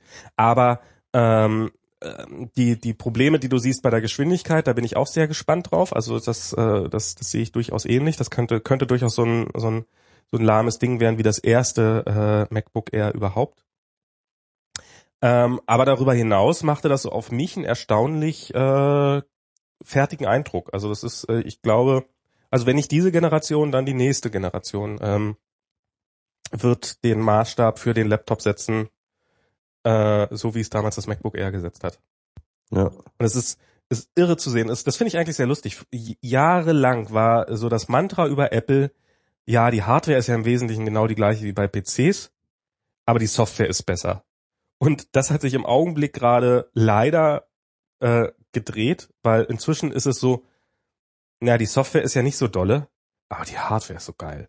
Und das ist echt irre, was, was, was da bei Apple passiert ist in den letzten Jahren. Also das ist, äh, muss man sich mal überlegen, wie, wie, wie sehr die mittlerweile den Maßstab definieren, was ein Computer zu sein hat. Ja, ja, das stimmt. Und das ist genau auch der, genau der Punkt gewesen, ab dem sozusagen auch Leistung ne, und nominelle Leistung irgendwann aufgehört haben, so die einzigen Themen zu sein. Also ich weiß nicht, ne, damals, als wir, als ich als wir mit Computerei so angefangen haben, beziehungsweise nicht, weil wir damit angefangen haben, aber als es so populär wurde, irgendwie so in äh, den Ende 80ern, in den 90ern und so, wie da halt die ganze Zeit das einzige Verkaufsargument waren irgendwie, wie schnell ist der Prozessor, wie schnell, wie, äh, was ist da für eine, wie viel Speicher ist da drin und wie groß ist die Festplatte, ja. Und ähm, und, und alles andere war halt echt komplett egal. So und und und äh, mit jedem Zyklus so, mit alle zwei Jahre, war dann wirklich auch dein Rechner einfach äh, der war einfach obsolet, also weil halt dann wirklich ein deutlich schnellerer Rechner da äh, da war, der auch wirklich echt auch mehr konnte, ne? Also na und falls auch immer alles knapp war, also die Festplatte war halt immer, man genau. hatte nie genug RAM, man hatte nie genug Festplatte und sowas. Genau. Und mittlerweile ja, also ich meine, wäre schön, wenn es noch mehr wäre, aber ehrlich, ich weiß gar nicht, wie viel. Ich glaube, 16 Gigabyte hat RAM hat mein Rechner. Ich weiß es ehrlich gesagt. Früher konnte genau, und, und, und immer runterbeten. Halt, genau, und das R war halt das R, der erste Rechner, den ich mir gekauft habe, wo ich gesagt habe, so, äh, da setze ich halt auf äh, äh, halt äh, Handling, ja, irgendwie Convenience, was so die, die Tragekomfort und sowas angeht, weil es halt leicht ist und so weiter, ja. äh, vor die Leistung. Ne? Also wo ich halt äh, bewusst gesagt habe, ich gehe jetzt nicht ähm, äh, ich will versuchen halt einen Rechner zu haben, der nicht unbedingt viel langsamer ist als mein Alter. Ja. ja vielleicht sogar ein bisschen schneller, aber wo es eigentlich, äh, wo, wo ich ganz andere Akzente gesetzt habe. Ne? Und ähm, also bei mir ja. zumindest war dieser Kompromiss deutlich früher da, ähm, und zwar beim iBook. Also überhaupt, als ich sozusagen, ähm, als ich beschlossen habe, ich möchte jetzt gern einen portablen, also einen mobilen Computer, ähm, und nicht mehr einen Desktop zu Hause stehen hatten. Ja, ja klar, in, insofern äh, hatte ich diesen, äh, hatte ich das natürlich auch, weil ich natürlich auch schon vorher ähm, äh, Notebooks genau. hatte, die natürlich immer schon ähm, äh, leistungsmäßig hinter den Desktop-Rechnern hinterher hinken. Genau, aber aber das war so für mich das erste Mal, wo halt wo halt die das so Nee, Leistung ist es nicht, nicht mehr alles. Also äh, ich, es hat wehgetan, dass, dass, es, dass es langsamer war, aber es hat trotzdem war der, hat der Vorteil überwogen. Die Möglichkeit, das jederzeit mit mir rumtragen zu können, war hat, hat das deutlich überwogen. Und ähm, und das MacBook Air ist eigentlich nur eine Konse oder die, die, die aktuellen MacBooks sind eigentlich immer nur eine konsequente Weiterentwicklung genau dieses Mantras. So dieses, äh, ja, mehr Leistung wäre, also mehr Leistung wäre gar nicht mehr so wichtig, aber äh, mehr Mobilität ist wichtig. Und ähm, und mehr Lifestyle, um wieder bei dem Thema zu sein. Ähm, das, ja, das ist auf jeden Fall, ähm, ähm, ja, das, das ist, das ist echt, äh, das, das, das, das wird wieder einschlagen wieder, das MacBook. Gut, ähm, gibt's noch was zu sagen zur Keynote oder? Nö. Das war, war, war so die erste richtig runde Keynote seit langem mal wieder keine, keine, keine chinesischen Streams, keine Ausfälle, keine, keine großen peinlichen Momente oder sowas, sondern eine wirklich rundum, ähm, wie ich finde, tolle Produkte. Ähm, das MacBook hat, obwohl die Gerüchteküche schon seit Ewigkeiten davon überquoll, hat es mich dann doch immer noch sehr, sehr überrascht und ich glaube auch äh, alle um mich rum. Also die Details waren so, glaube ich, vorher niemanden klar. Und ja. ähm, das war echt eine sehr, sehr angenehme Überraschung sozusagen zu gucken und ich fand es eine sehr unterhaltsame Show. Das erste Mal seit langem wieder äh, ohne, ohne, ähm, ohne Patzer. Ohne schlimme Patzer. Apropos Patzer. Mhm. Wo ist denn dein Mittelfinger? An meiner Hand. Habe ich nochmal nachgeschaut. Ähm, Zeigst du ihm gerade zufälligerweise jemanden? Er, ist da wirklich, also er ist da nicht rein retuschiert. Er ja. ist wirklich an meiner Hand. zwischen Zeigefinger und Ringfinger. Oh ja. Mal, ich guck noch mal. Ja, ist alles dran. Ist da, ja. Und, und pass auf, dass du nicht versehentlich Deutschland beleidigst. Willst du sicher, ja. dass du, also. Oh Leute, was ist denn los mit euch? Das ist. Das ist auch in Deutschland, das ist echt nicht mehr, das ist nicht mehr, das, das geht nicht mehr. Das ist, was, was hier so abgeht, ist gerade. Leidet ihr zu sehr unterm Wetter oder was? Also ich meine, das ist doch. Ich finde, ich finde das, ich finde diese Nummer auf so vielen Ebenen. Also ich finde dieser Böhmermann, was ja im Nachhinein so interpretiert wird, so von wegen, ähm, das hat sich ja nur so weit weiter verbreitet, weil die Leute, also ich glaube, die gibt es. Äh, Nigi fand ich ja da besonders spannend, der ja quasi offensichtlich sich gewünscht hatte, dass Böhmermann das einfach gefälscht hat, dieses Video, einfach um diese Story zu beenden. Und für mich war der Grund, das weiter zu verbreiten, so nach dem Motto, ach, hier setzt doch jemand mal einen schönen Kontrapunkt zu eurer dämlichen Diskussion, die wirklich egaler nicht sein könnte. Und im Gegenteil nicht nur nicht egaler sein könnte, sondern ich finde diese Diskussion, wie sie derzeit stattfindet, extrem schädlich. Und ähm, ja, ja, also das ist die Sache ist halt die, ich äh, ich, ich versuche immer so ein bisschen, ich, ich versuche mal den Hintergrund, unter dem ich das so betrachte. Ich, ich versuche immer so ein bisschen up-to-date zu sein, was diese Griechenland-Krise anzugehen. Und ich versuche auch von, von beiden Seiten Texte zu lesen. Ne? Also ja. von den Leuten, die sagen so, nein, das ist, liegt alles nur ähm, also dieses böse Spardiktat aus, äh, aus äh, der EU hat mhm. das Land äh, zerstört und im Endeffekt müssten wir nur ähm, halt äh, da eine keynesianistische, äh, wir pumpen alles in irgendwelche Investitionsprojekte rein, ähm, machen und dann wird alles gut, als auch die anderen Texte, die sagen so, nein, die Griechen haben total Misswirtschaft betrieben und äh, die Korruption ist am äh, Dings und alles Geld, das wir da reinpumpen, geht sowieso nur an irgendwelche dubiosen äh, Kanäle, versickert das dann und etc. pp. Ja. Ja. Und ähm, und und ich stehe dazwischen und sage einfach, ich weiß es nicht. Klar. Ich weiß es nicht. Ich, ich, ich finde Wirtschaft spannend. Ich, ich finde ich finde Wirtschaft mich mit ähm, mit verschiedenen ähm, äh, Wirtschaftstheorien auseinanderzusetzen, finde ich spannend. Aber, aber so etwas einschätzen zu können, da muss man so viele Faktoren bedenken und dann hat man immer noch nicht alles zusammen ich, ich, ich verstehe diese Griechenland-Krise nicht und ich glaube auch nicht, dass es irgendwie monokausal ist und ich glaube auch nicht, dass die Antwort irgendwie monokausal sein kann. Ja. Und sie, sie überfordert mich und ich glaube nicht, dass sie mich nur überfordert, sondern auch wahrscheinlich die meisten Politiker, die sich damit beschäftigen. Und ähm, und, äh, und, und, und das ist, glaube ich, so da auch dieser Hintergrund, auf den dann dieser Stinkefinger fällt, ja, wo ja. dann halt ähm, ähm, plötzlich so, so eine Debatte greifbar wird an einem Finger, ja, kann man den Finger greifen, ja. Am kleinen Finger durch die, nee, am Mittelfinger durch die. Am Mittelfinger, genau. Durch die Arena. Und äh, wird diese Debatte plötzlich greifbar? Natürlich nicht wirklich, weil die Debatte ist damit nicht gegriffen, aber äh, man hat das Gefühl, dass man plötzlich was zu Griechenland sagen kann, ja. Ja. Und kann sagen so, das geht ja gar nicht mit der Furukakis da, der, der mit seinem Mittelfinger, bla, bla, bla.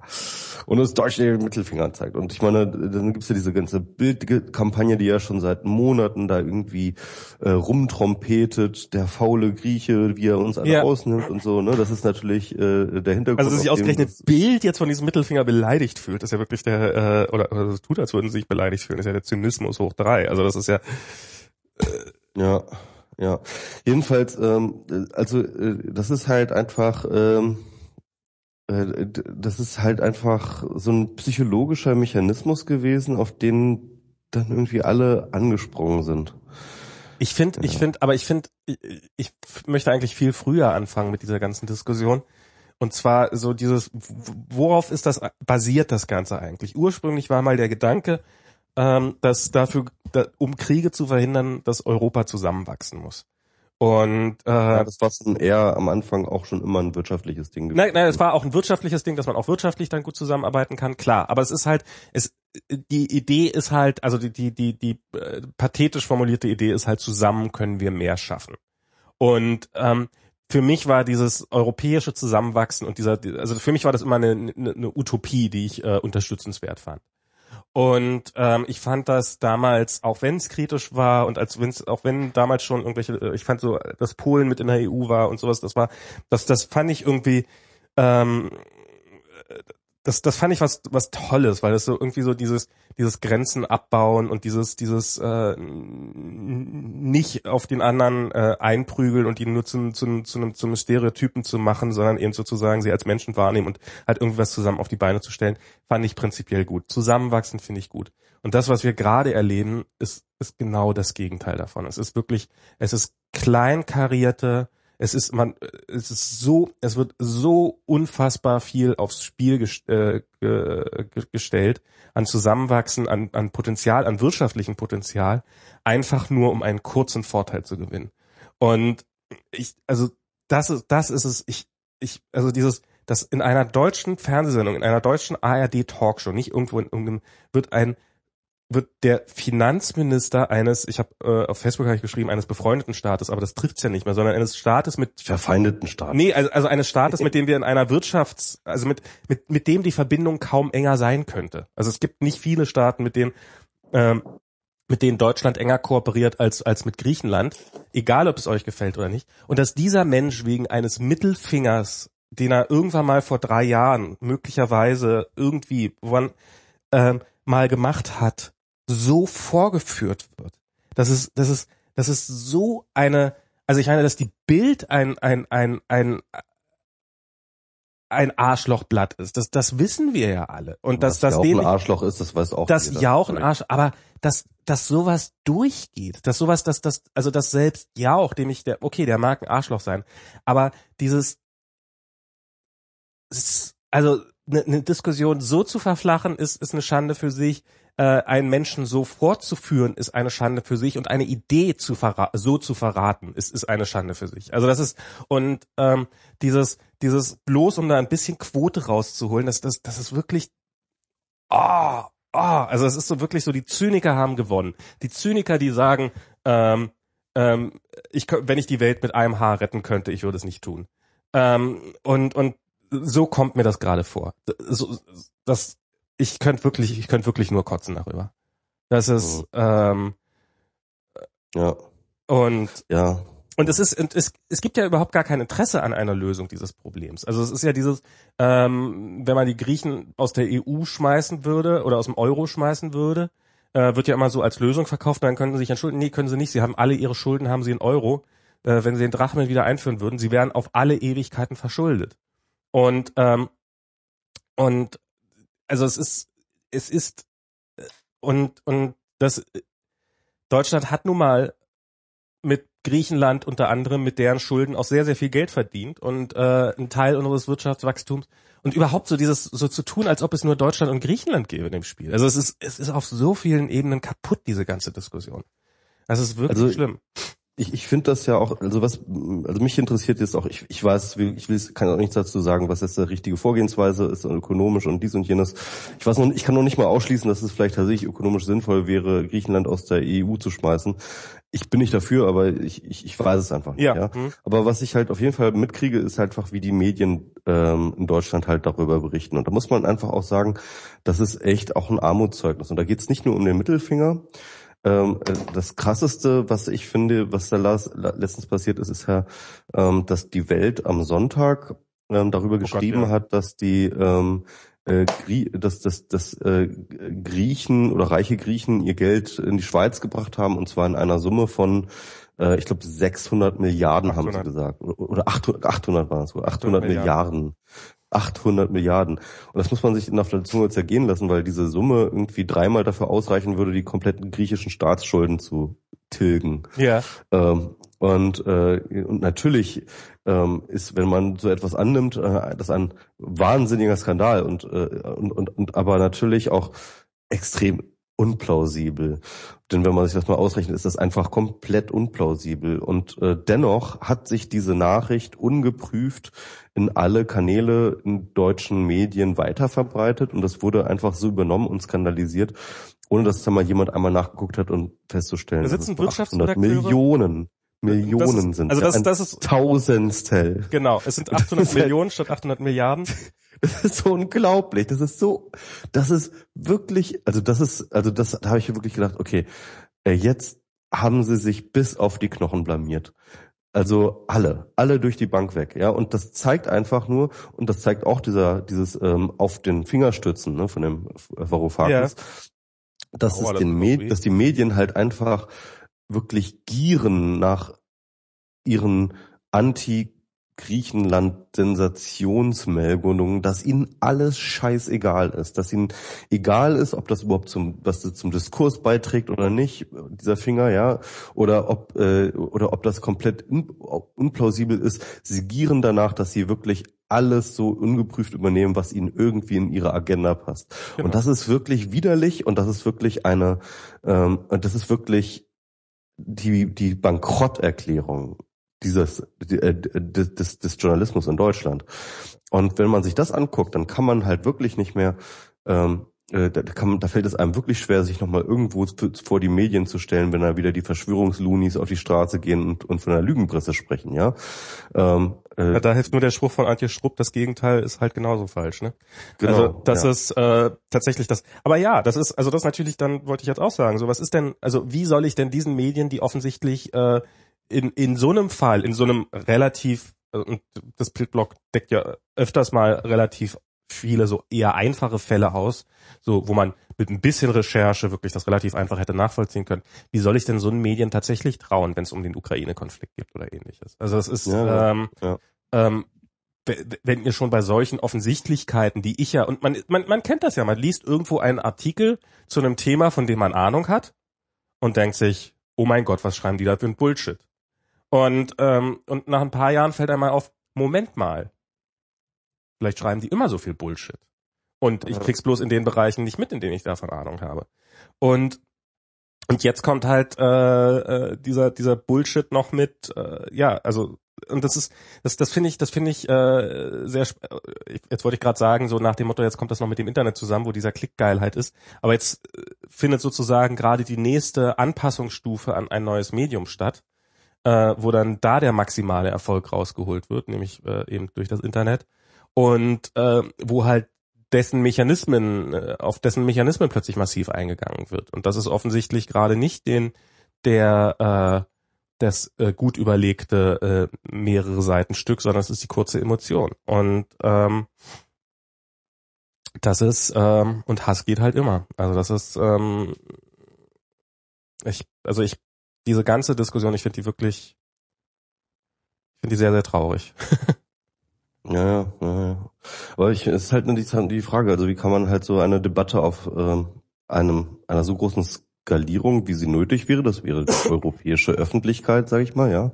Das wäre so eigentlich eigentlich das, das Target, äh, ja. Target-Öffentlichkeit. Wie kann man eine so komplexe und schwierige Diskussion auf so einem Niveau führen? Das funktioniert, das kann ja gar nicht funktionieren, das kann nicht funktionieren. wenn selbst die Experten alle aussteigen. Ne? Und also es ist, ähm, ich glaube, also was ich, ich habe ja ähm, also ich so, so den, den, okay, die, auf den Medien rumzuhacken ist immer sehr, sehr einfach, aber ähm, ich, ich tue es trotzdem, weil es so einfach ist.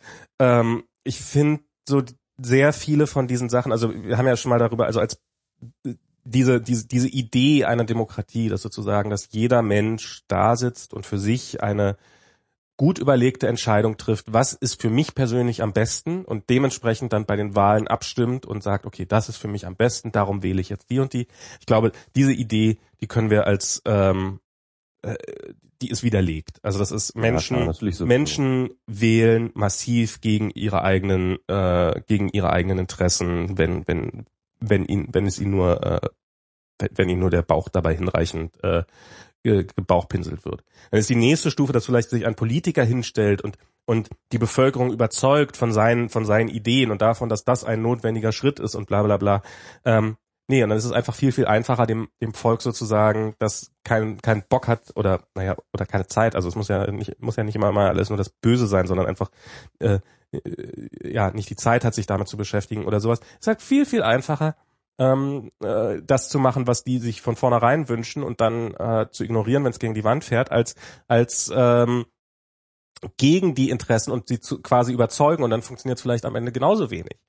Ähm, und da hat man theoretisch jetzt noch die Medien als äh, äh, als vierte äh, ja als als die die vierte Gewalt dahinter, die sozusagen die die Leute aufklären könnte und über ihre Wahlmöglichkeiten, aber auch die ziehen sich vielleicht ist gar kein neues Phänomen, aber nur darauf zurück zu sagen, na, wir hören mal, was, was unsere Leser gerne hören wollen und dann schreiben wir das.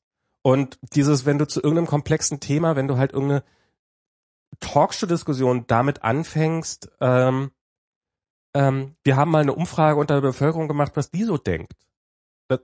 Das ist, das ist die Bankrotterklärung. Da ist sie. Wenn man nämlich sich hinstellt und sagt, also eigentlich wollen wir nur abbilden, was die Leute sowieso denken, dann hast, dann, dann, dann, dann bist du gegen die Wand gefahren. Die Aufgabe sollte sein, wir fragen mal die Leute am Ende der Sendung, was sie jetzt denken. Also da warst, da warst du ja sogar mal in irgendeiner Sendung, wo am Anfang nach der Meinung gefragt wurde und am Ende. Und wie hat sich denn die Meinung dadurch geändert im Laufe dieser Sendung? Mhm. Ähm, aber so dieses, dieses, äh, stimmen Sie ab, sollte Griechenland aus der EU fliegen oder nicht? Oder aus dem Euro? Ich, ich meine, geht's, geht's noch dümmer? Ja, ja. Sie als jemand, der gar keine Ahnung hat, was ist Ihre Meinung? Das ist, das ist so ein bisschen, das ist so ein bisschen wie dieses äh, Rauswählen bei den ähm, äh, bei den Castingshows, ne? Wer soll rausfliegen? Ja, bei äh, Castingshows ist es ja. Griechenland, wir haben keine kein Foto von. So. genau. Also ich meine, bei Castingshows, da ist es ja wenigstens noch, also ich meine, äh, Stars basieren darauf, dass sie bei einer großen Masse populär sind. Also traue ich einer großen Masse von Menschen zu, darüber abzustimmen, ob, ob sie mit dieser, mit diesem Star zufrieden ist oder nicht. Das, das, das hat ja wenigstens noch irgendeine innere Logik. Aber äh, bei solchen Dingen, ähm, das ist doch, also das ist doch einfach, klar, es ist billig produzierter Content, es ist interaktiver Content, bla bla bla, weiß der Teufel was und so. Und man kann auch darauf hinweisen, dass man den, den, den, den Zuschauer einbezieht, aber doch bitte nicht auf so eine, also ja, egal. Also es ist, ich bin, ähm, aber ich finde es halt sehr spannend. Also es ist, es wird ja mal so, es wird ja gerne so getan, als ob ähm, das jetzt alles neu mit dem Internet wäre und vorher ist es überhaupt nicht so gewesen, was natürlich kompletter Bullshit ist. Ich habe neulich mal über äh, eine hier im, im äh, auf einem so einem intellektuellen Radiosender hier, weil weil die privaten Radiosender hier sind alle komplett unerträglich, weil ungefähr alle, also weil mindestens genauso viel Werbung kommt, wie keine Werbung kommt, das ist ganz ganz furchtbar. Und da war jemand, äh, war ein sehr schlauer Gast zu Gast bei so einer Podiumsdiskussion, dessen Namen ich leider vergessen habe.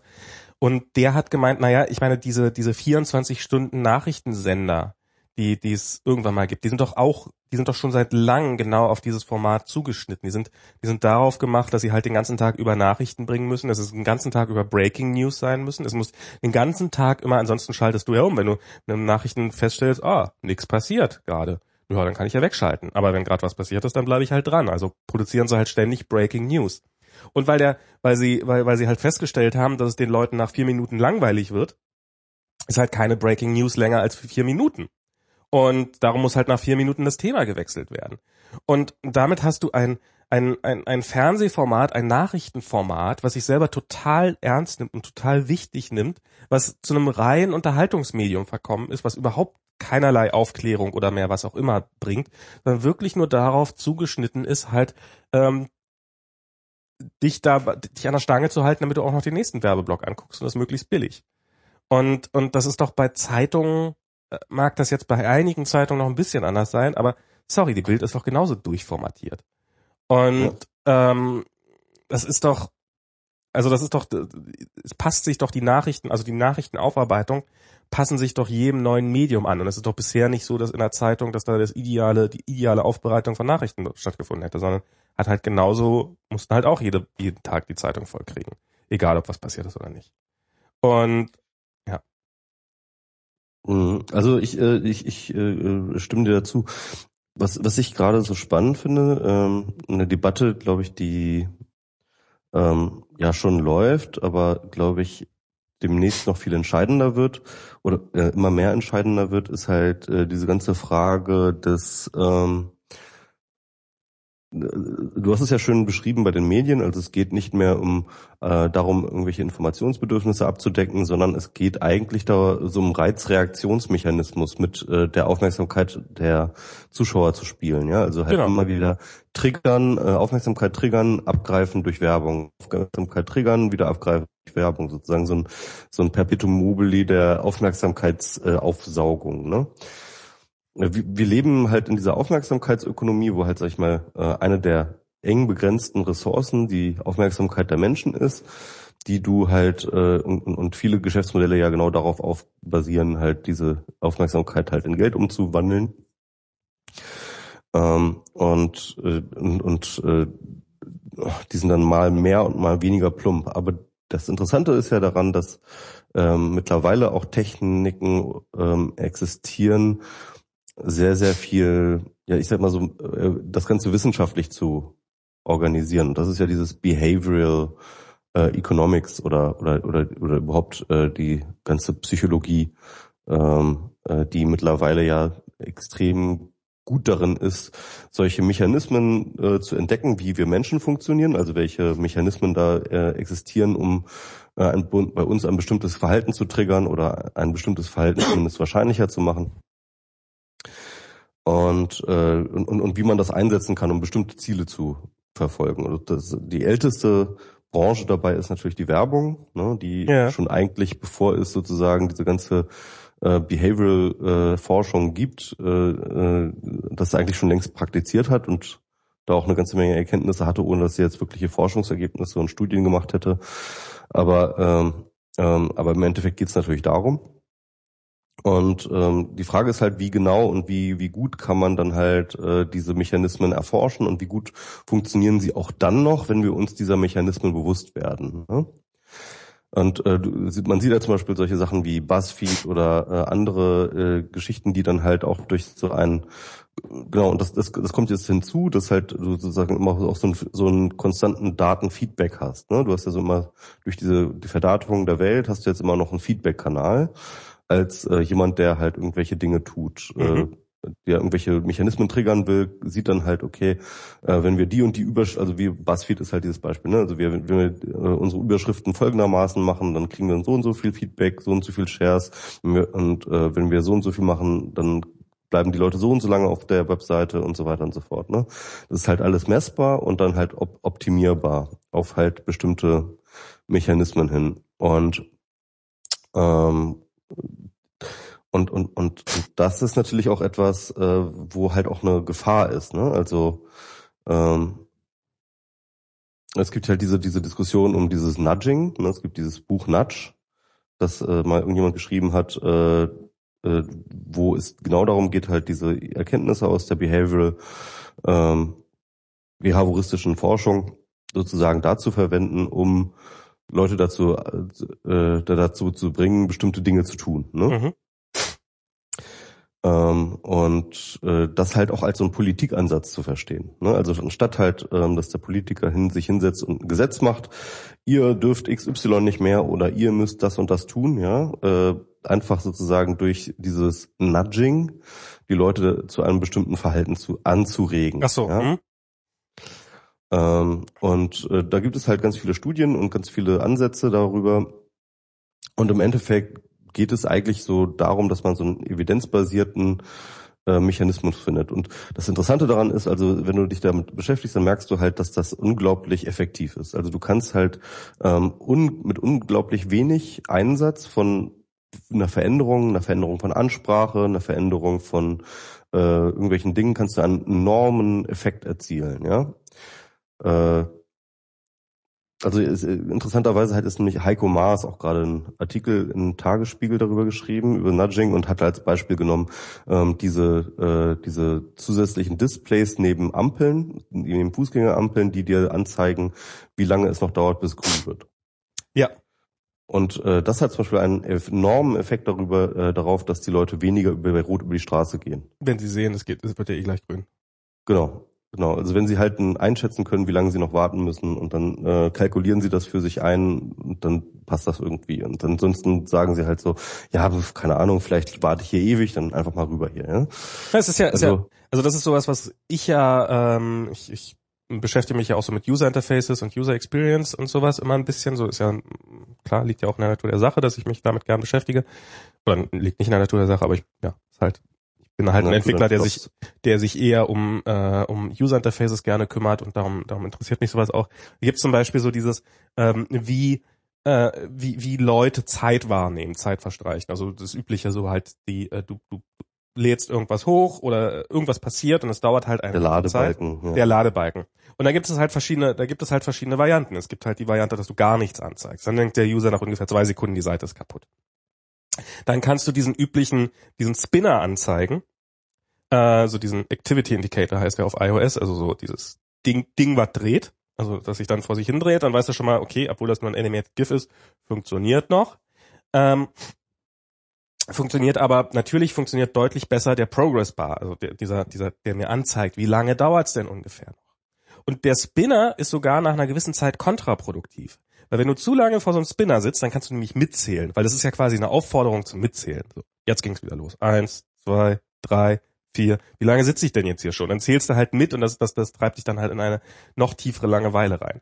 Und aufgrund dessen habe ich äh, für eine App, da bei hier bei, als ich bei Go Euro gearbeitet habe, ähm, habe ich für eine App, die gar keinen Progress Bar hat, weil ich nämlich äh, äh, schlicht und ergreifend nicht weiß, wie lange wird es dauern, bis die Antwort kommt, habe ich selber einen äh, Progress Bar äh, programmiert, der so erstaunlich gut funktioniert, ähm, obwohl er eigentlich gar nichts anzeigt, sondern einfach nur vorangeht und halt immer langsamer wird. Also das ist das Einzige, er wird halt immer langsamer. Am Anfang so die ersten, die ersten, die 50 Prozent der Strecke hat er nach anderthalb Sekunden hinter zurückgelegt, aber er wird trotzdem niemals am Ende ankommen. Und äh, außer eben, wenn er dann die Daten tatsächlich da sind, dann kommt er an. Und das hat dazu geführt, dass selbst ich diesen Progress Bar anstarre und und äh, und sage so, Mensch, jetzt mach doch mal hin, jetzt mach doch mal hin, obwohl ich genau weiß, dass dieser Progress Bar nichts mit der Realität hat, sondern eine reine Erfindung ist. Ja, ist geil, ne? Ähm, ja, das ist also Placebo-Effekt, wie er an einem selber funktioniert, obwohl man ihn selber gebaut hat. Das ja, ist, genau. Und äh, weil, weil die Sache ist ja die, ne? Also wenn du mh, ich sag mal so, ne? Es gibt ja in der Ökonomie gibt es ja diese klassische Idee des Homo economicus, der ja, äh, absolut rational entscheidende ähm, Mensch, ja, der halt äh, äh, ständig dabei ist, seinen Nutzen zu optimieren. genau. Und wenn er verschiedene Optionen hat, dann wägt er halt ganz genau ab. Und wenn halt äh, Produkt A halt einen halben Cent billiger ist als Produkt B, äh, dann nimmt er Produkt A. Genau. So. Außer es kostet einen halben Cent. Genau. Dass dieses, äh, äh, dass dieses äh, Modell halt Quatsch ist, darüber brauchen wir nicht reden. Das ist, glaube ich, mittlerweile auch allen klar. Ähm, aber wie unfassbar doll es Quatsch ist, ne, zeigt dann halt auch einfach dieses, äh, diese Behavioral Tag, äh, äh, diese Behavioral Economics Forschung, Ja. ähm, weil halt ganz andere Faktoren entscheidend sind, ähm, nach denen du irgendwie deine Entsch- Produktentscheidung triffst. Ne? Was machen meine Nachbarn? Ja, genau, zum Beispiel, das ist eine ganz, äh, Beispiel, da hatten sie ein schönes Beispiel, so ähm, ähm, äh, Te Telefonmarketing, ne? Äh, du hast zum Beispiel, keine Ahnung, bist bei einem Internetprovider, ja, und dann rufen halt Kunden an, fragen äh, zu Tarifen oder wie auch immer, wollen Tarif buchen oder wie auch immer. Und ähm, ähm, da haben sie festgestellt, dass wenn du sagst, ähm, äh, die meisten Kunden entscheiden sich ja für Tarif X, ja, dass dann Ja. Tarif X mit einer 50-prozentig höheren Wahrscheinlichkeit auch tatsächlich genommen wird. Einfach weil die Leute so gepolt sind, dass sie merken, okay, da ist die Masse, das kann dann ja nicht so falsch sein, ja, und das ist dann so ein Trigger, das zu nehmen, dass der unglaublich, das ist unglaublich, ne, also ähm, ähm, äh, äh, dass der dann halt auch wirklich genommen wird. Und ähm, das heißt also mit anderen Worten, ähm, die, was wir gerade feststellen, ist, dass diese Differenz zwischen Homo economicus und äh, tatsächlichen menschlichen Entscheidungen so riesig ist und dass diese, diese, diese, äh, das kannst du dir so vorstellen wie so eine Gabelung, die sich so auseinanderspreizt, ja. Und das, was dazwischen ist, ne, also Homo economicus Entscheidung und menschliche Entscheidung, das kannst du natürlich als Unternehmen immer als Profit einsacken, ne? Ja. diese Differenz. Weil, ähm, äh, ich sag mal so, in einem, äh, stellen wir uns einfach mal das Setting vor, es gäbe einen Homo economicus, also wir wären alle Homo economicus und die Wirtschaft würde danach funktionieren und äh, die Produkte würden dann noch so funktionieren. Dann müssten wir erstmal totale Markttransparenz und nehmen wir zusätzlich nochmal totale Markttransparenz ein. Das ist eigentlich auch so eine nicht vorhandene Sache, die aber auch äh, die klassische, äh, neoklassische Ökonomie immer annimmt, ja, dass halt alle Leute auch alle äh, wissen, wie welche Produkte wie zueinander stehen, auch preislich und so weiter und so fort. Ähm, dann ähm, gäbe es ja eigentlich nur noch ein einziges Produkt von jeder einzelnen ähm, äh, von, von, von jeder einzelnen Sorte, weil sich alle nur auf das eine, weil es ein, nur ein einziges Produkt natürlich rational das entscheidend, dasjenige wäre, für das sich alle entscheiden würden. Und ähm, und, und dieses Produkt würde natürlich immer ganz knapp über seine Grenzkosten angeboten werden, weil ähm, Sobald mehr ein Cent teurer ist, ist äh, wäre wieder was anderes das Beste. Genau, weil, weil sonst würde es natürlich sofort wieder unterboten werden von irgendjemandem. Ne? Das heißt also mit anderen Worten, äh, die Marge wäre pra praktisch quasi null für die Unternehmen. Ja, ähm, äh, könnten es halt gerade so zu, für die äh, für die Kosten ihrer äh, ihrer etc. machen. Das wäre so im Endeffekt, äh, wenn man sich das neoklassische Modell so durchdenken würde, würde das halt dazu führen. So und ähm, äh, und die Diskrepanz ist aber natürlich die, dass wir halt eine relativ große Diversifiz äh, Diversität haben an Produkten. Die Markttransparenz ist nicht so gegeben und äh, die äh, äh, Unternehmen können halt teilweise deftige, deftigste äh, Margen einfallen. Und, und Apple ist natürlich das äh, Paradebeispiel, die es halt schaffen, halt Produkte weit, weit, weit, weit jenseits ihrer ähm, äh, ihrer Kosten zu verkaufen und äh, Margen einfahren, die, glaube ich, ähm, unheard of sind äh, in der Branche. Und äh, die wissen halt zum Beispiel auch, dass der Homo economicus nicht existiert und sind, freuen sich halt darüber. Ne? Jetzt hast du aber halt diese äh, Diskrepanz zwischen Homo economicus und ähm, und, und, und Menschen und diese, und es gibt diesen Homo economicus. Und das ist das Krasse.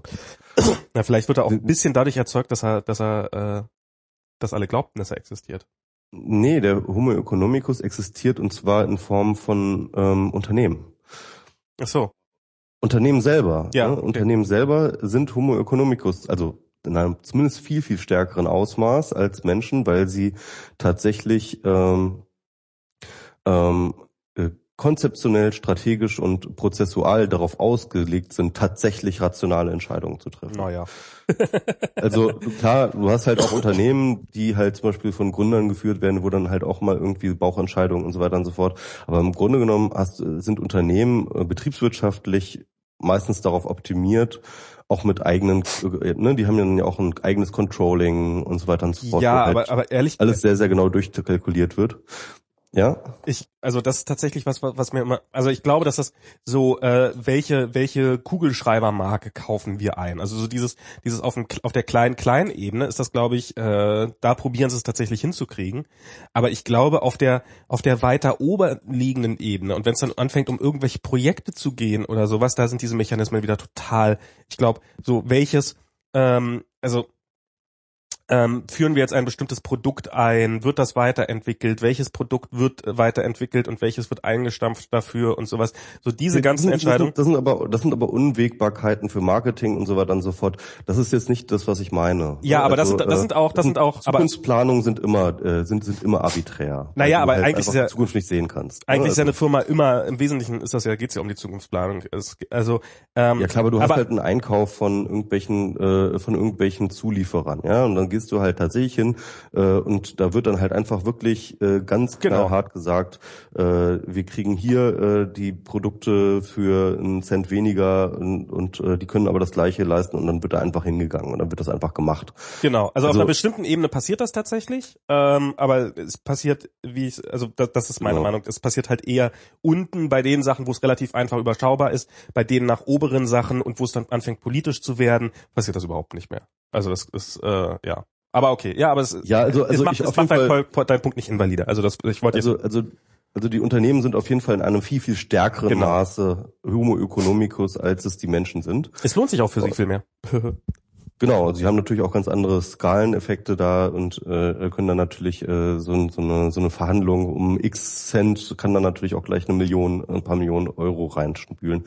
Jedenfalls, ähm, äh, das ist halt das Spannende, finde ich. Also das heißt, das heißt also, du hast ähm, äh, und, und, und das finde ich ähm, ist einer der ähm, sag ich mal, des Machtungleichgewichtes zwischen Organisationen ne, und Menschen. Weil die, ähm, also ganz kurz äh, nochmal vielleicht, äh, um das mal zu veranschaulichen, also diese ganze behavioristische Ökonomie ähm, Ruf, äh, führt sich auch so ein bisschen zurück auf dieses äh, Buch ähm, Thinking Slow, Thinking Fast oder so heißt das. Also thinking, Ähm, also denken, nehme ich an. Genau, Thinking, Okay, ja. Nicht, genau. nicht untergehen. Thinking, ja genau. Nee, Thinking, Thinking, Thinking. ähm, und ähm, da geht es äh, darum, dass halt tatsächlich äh, wir Menschen ähm, äh, immer noch Entscheidungen treffen, die aus einer ähm, im Endeffekt mit unserem Steinzeitgehirn noch Entscheidungen treffen. Mhm. Also die ganze äh, neuere Neokortex, die sie, die unser Gehirn so umgibt, ja, das ist äh, also sozusagen das, was uns eigentlich so als Menschen definiert, mit dem wir halt diese ganze I Sachen wie rationales Denken und ähm, Zukunftsplanung und so weiter und so fort und halt äh, langsames Denken, ja, ähm, äh, machen können. Das ist halt total toll, aber es ist scheiße langsam. Mhm. Das ist einfach verdammt scheiße langsam. Und meistens, wenn wir uns entscheiden, ähm, äh, regen wir diese Neokortex dafür nicht erst, äh, wecken wir da diese Neokortex nicht extra für auf, sondern ähm, entscheiden halt aus unserem Stammhirn heraus, ja. Und ähm, das ist halt eben äh, genau das gleiche wie vor, äh, wie eben äh, in, äh, in viel früheren evolutionären Zeiten, wo dann halt einfach äh, geguckt wird, okay, ähm, ich mache das, wo mir am wenigsten äh, ähm, Risiko vorkommt, das ist dann irgendwie ähm, dort, wo die Gruppe hinläuft, da laufe ich mit, so, so solche Effekte sind da drin oder halt irgendwie, alles klar, da ist etwas, was mir Angst macht, also schließe ich das aus, ja, oder ähm, da ist etwas Unbekanntes, das ist erstmal irgendwie schlecht, ja, und so weiter und so fort. Das sind halt alles keine wirklich rationalen Abwägungen, sondern das sind halt Reizreaktionenmechanismen, ja, Genau. die halt irgendwie fest verdrahtet in unserer äh, evolutionären ähm, äh, Stammhirn sozusagen so drin ist. Und ähm, damit machen wir schlechte Entscheidungen. Ne? Äh, einfach schlechte Entscheidungen, weil sie halt nicht durchdacht sind, weil sie eben nicht rational sind, weil sie eben nicht Homo economicus sind.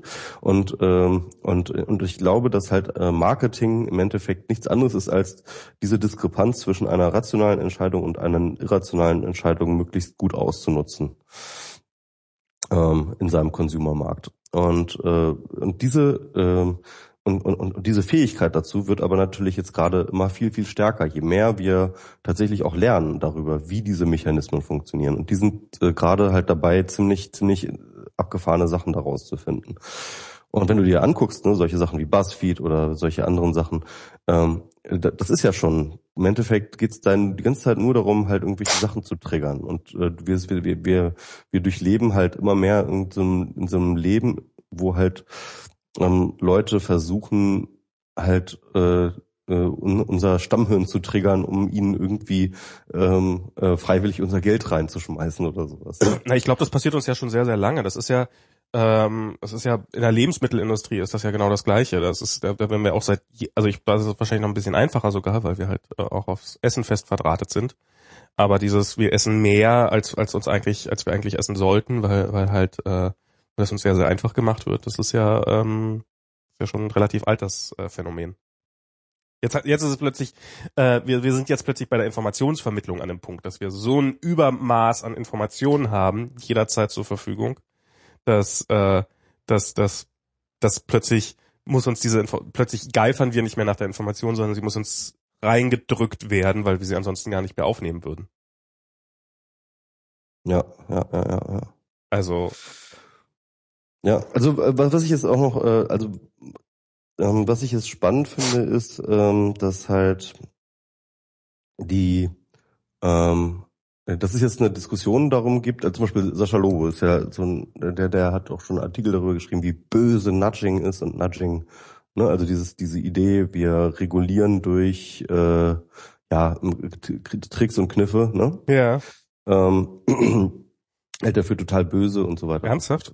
Ja, ja, ja, ja. Mhm. Finde ich auch ein bisschen, das finde ich dann auch wiederum albern. Weil es gibt ja natürlich auch ganz, ganz viele positive Beispiele, wie man das äh, nutzen kann. Ja. Also zum Beispiel die Weltbank macht da halt echt ganz coole Projekte zur Armutsbekämpfung, wo es äh, darum geht, dass sie halt festgestellt haben, einfach durch Studien, ne, dass halt ähm, der effektivste Möglichkeit, ähm, äh, also du hast halt zwei, zwei ganz wesentliche Probleme in armen Ländern, ähm, sind halt erstens ähm, äh, Kinder, äh, Kindersterblichkeit, also Kinder, dass, dass Kinder krank sind und ähm, mangelnde Bildung. Ne? Mhm. Und äh, also Gesundheitswesen und Bildung sind so die die zwei Dinge. Und wenn du an den und, und, und, und Studien zeigen, dass wenn du halt Gesundheit und Bildung, wenn du die ein bisschen immer erhöhst sozusagen in einer Gesellschaft, dass dann eine Gesellschaft äh, ein viel viel höheres Einkommen äh, generiert und so weiter und so fort und gleich sozusagen ähm, äh, Schichten aufsteigen und so weiter und so fort. Du kannst halt eine kannst halt Gesellschaften wirklich dadurch zum Prosperieren bringen, indem du halt die Gesundheit und die Bildung verbesserst. Also relativ einfach so, ja. Also so zwei, zwei Faktoren, die halt einfach einen extrem enormen Einfluss darauf haben. Mhm. Und äh, dann sind sie jetzt einfach losgegangen und haben halt, äh, das haben sie wiederum über Studien festgestellt, dass sie halt ähm, sich direkt an Mütter wenden müssen, ne? also informationstechnisch. Dann haben mhm. sie halt ent entsprechende Kampagnen gefahren und so weiter und so fort. Bringt eure Kinder zum Impfen, bringt eure Kinder in die Schule und so weiter und so fort. Und äh, halt damit direkt Mütter angesprochen, haben damit Rieseneffekte erzielt und solche Sachen. Ne? Also wo es halt echt darum geht, wie können wir mit, äh, und das sind dann halt, am Ende sind das dann halt relativ kleine Ausgaben, die du machen musst, um halt wirklich große große Effekte zu haben, wie, ein, wie du komplette Gesellschaften umgestalten kannst. Ne? Und zwar zum Positiven so. Ja, und, kannst, äh, kannst du auch zum Negativen machen. Also ich meine, das ist natürlich, äh, funktioniert natürlich genau, in genau. alle Richtungen. Genau, und das ist halt der Punkt. So. Also du kannst natürlich äh, äh, all das halt zum Positiven, zum Negativen nehmen. Zum Negativen kann man jetzt argumentieren, wird es ja schon immer genommen in der Werbung, in äh, den entsprechenden äh, Bereichen, wo es halt darum geht, dir äh, halt Dinge unterzujubeln oder wie auch immer, ja. Mhm. Ähm, und äh, aber es lässt sich natürlich auch noch weiterdenken in Form von, äh, wir fangen jetzt an, gesellschaftlichen äh, Gesellschaften zu steuern und ähm, Meinung zu steuern. Also ähm, zum Beispiel, das finde ich zum Beispiel äh, interessant, jetzt so der, der, die Firma, für die du arbeitest, Facebook, ne? Ähm, die hat äh, einerseits hat sie natürlich extrem viele Feedback-Daten von Leuten, ähm, wie sie zu bestimmten Themen stehen, welche Dinge sie interessieren, welche Dinge sie nicht interessieren, welche Meinungen sie vielleicht haben, welche Stimmungen sie haben und so weiter und so fort. Und gleichzeitig auch das äh, den Social Graph von diesen Leuten und dann auch noch auch ein Tool, mit dem man halt eigentlich äh, wie, wie das eine Facebook-Experiment ja auch gezeigt hat, halt tatsächlich auch zumindest zu einem signifikanten Ausmaß äh, Stimmungen auch mit steuern kann, indem man halt den Algorithmus so und so tweakt und so weiter und so fort. Ne? Ja. Und äh, das ist natürlich dann, wenn man das dann appliziert auf die Möglichkeiten appliziert auf Facebook, dann ist das ja schon auch eine enorme Macht, so ja, die da halt entsteht. Hm. Ja, okay. Also ne? und äh, und und und und und und das finde ich jetzt zum Beispiel auch spannend. Also wie können wir irgendwann halt dahin kommen, dass wir ähm, diese Macht wiederum unter eine demokratische Kontrolle stellen? Das ist so, äh, das, das finde ich eine spannende Frage. Also die, äh, kennst du die äh, tu, äh, Tufekci, äh, tu, ähm, Zeynep Tufekci, die hat auch dazu schon geforscht und ein Paper geschrieben über ähm,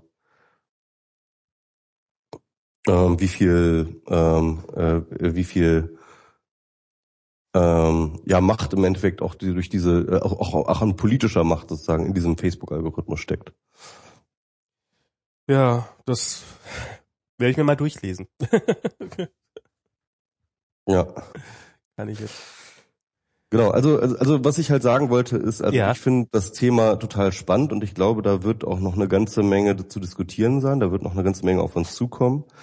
Und ähm, eine der spannenden Fragen ist dann natürlich, ähm, wenn dort halt neue Zentren der Macht entstehen, auch gerade durch diese neuen Mechanismen, ähm, wie äh, wie kriegen wir da halt eine demokratische Kontrolle drun äh, drüber so? Weil ähm, äh, wir haben halt bisher verschiedene Formen von Macht schon erlebt, also die Macht äh, halt direkt ähm, per äh, Gewalt halt sozusagen äh, zu regieren, äh, die Macht auch sicherlich der Überzeugung und also ich, ich lese auch gerade so ein schönes Buch über Macht, ähm, The End of Power. Das ist auch ein ganz cooles Buch eigentlich. Da hat er irgendwie so eine Vierteilung äh, von dem, was wie wie Macht ausgeübt wird, über, über, welche Kanäle Macht ausgeübt wird. Das eine ist halt äh, Muscle, also halt ne reine Gewalt, reine mhm. Kraft. Äh, das andere ist äh, Pitch, das ist so die, die Überzeugung. Das andere ist Code, also ähm, soziale Normen, kulturelle Normen, äh, äh, äh, Tradition, sowas, ja. Ähm, und äh, das vierte war, äh, das habe ich jetzt schon wieder vergessen.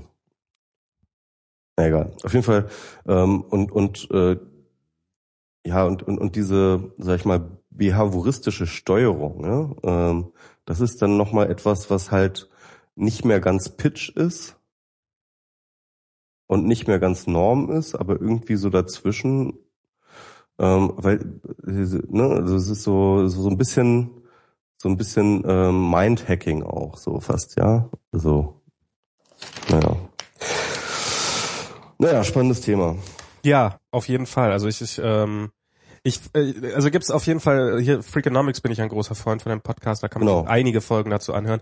Da gibt's auch so schöne Fälle wie, äh, wurde über ein, also das ist, äh, wo jemand ein Schild, äh, also da, da stand, äh, er ist mit seiner Frau, äh, mit seiner Verlobten durch den Wald gegangen, äh, ein, ein Forscher, und äh, es stand ein Schild da, äh, klaut kein Holz. Und seine, äh, seine Verlobte hat darauf reagiert und gesagt, oh, dann sollten wir vielleicht auch Holz klauen, bevor die anderen alles geklaut haben und nichts mehr da ist. Und ähm, Super. also wie dieses Schild, dieses Schild, dieses klaut kein Holz, sie das erste Mal auf diese Problematik überhaupt hingewiesen hat, dass man, dass man ja Holz überhaupt klauen kann. Dass offensichtlich andere Leute Holz klauen, also dass es offensichtlich einen Grund gibt, Holz zu klauen. Äh, wenn andere das machen, das hatten wir ja gerade schon, dann wird das wohl, dann wird das wohl was Gutes sein, was man machen sollten. Und genau, ja. dann auch sozusagen ja, dieses, dann sollten wir das mal machen, bevor es alle ist. Ähm, und äh, mit anderen Worten, dieses Schild hat exakt die gegenteilige Wirkung von dem erreicht, was sie erreichen wollte. Und ähm, das ist äh, und und wow. Hallo, jetzt jetzt warst du kurz, jetzt warst du kurz abgehakt. So sorry. Äh, ja, kannst ja, ja nichts dafür, aber ist ja, äh, ja. You had one job, sag ich. You had one job. Aber ich meine, äh, es wurde offensichtlich Holz geklaut und darum haben die, äh, hat die entsprechende Verwaltung, die Parkverwaltung ein Schild aufgeklaut, dass man aufgestellt, dass man kein Holz klauen sollte. Ich meine, das macht ja aus, macht ja auch irgendwie Sinn.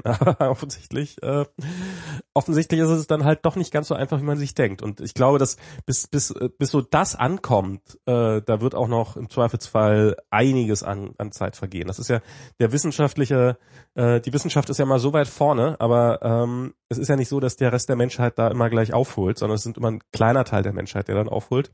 Immer nur in sehr wenigen Bereichen.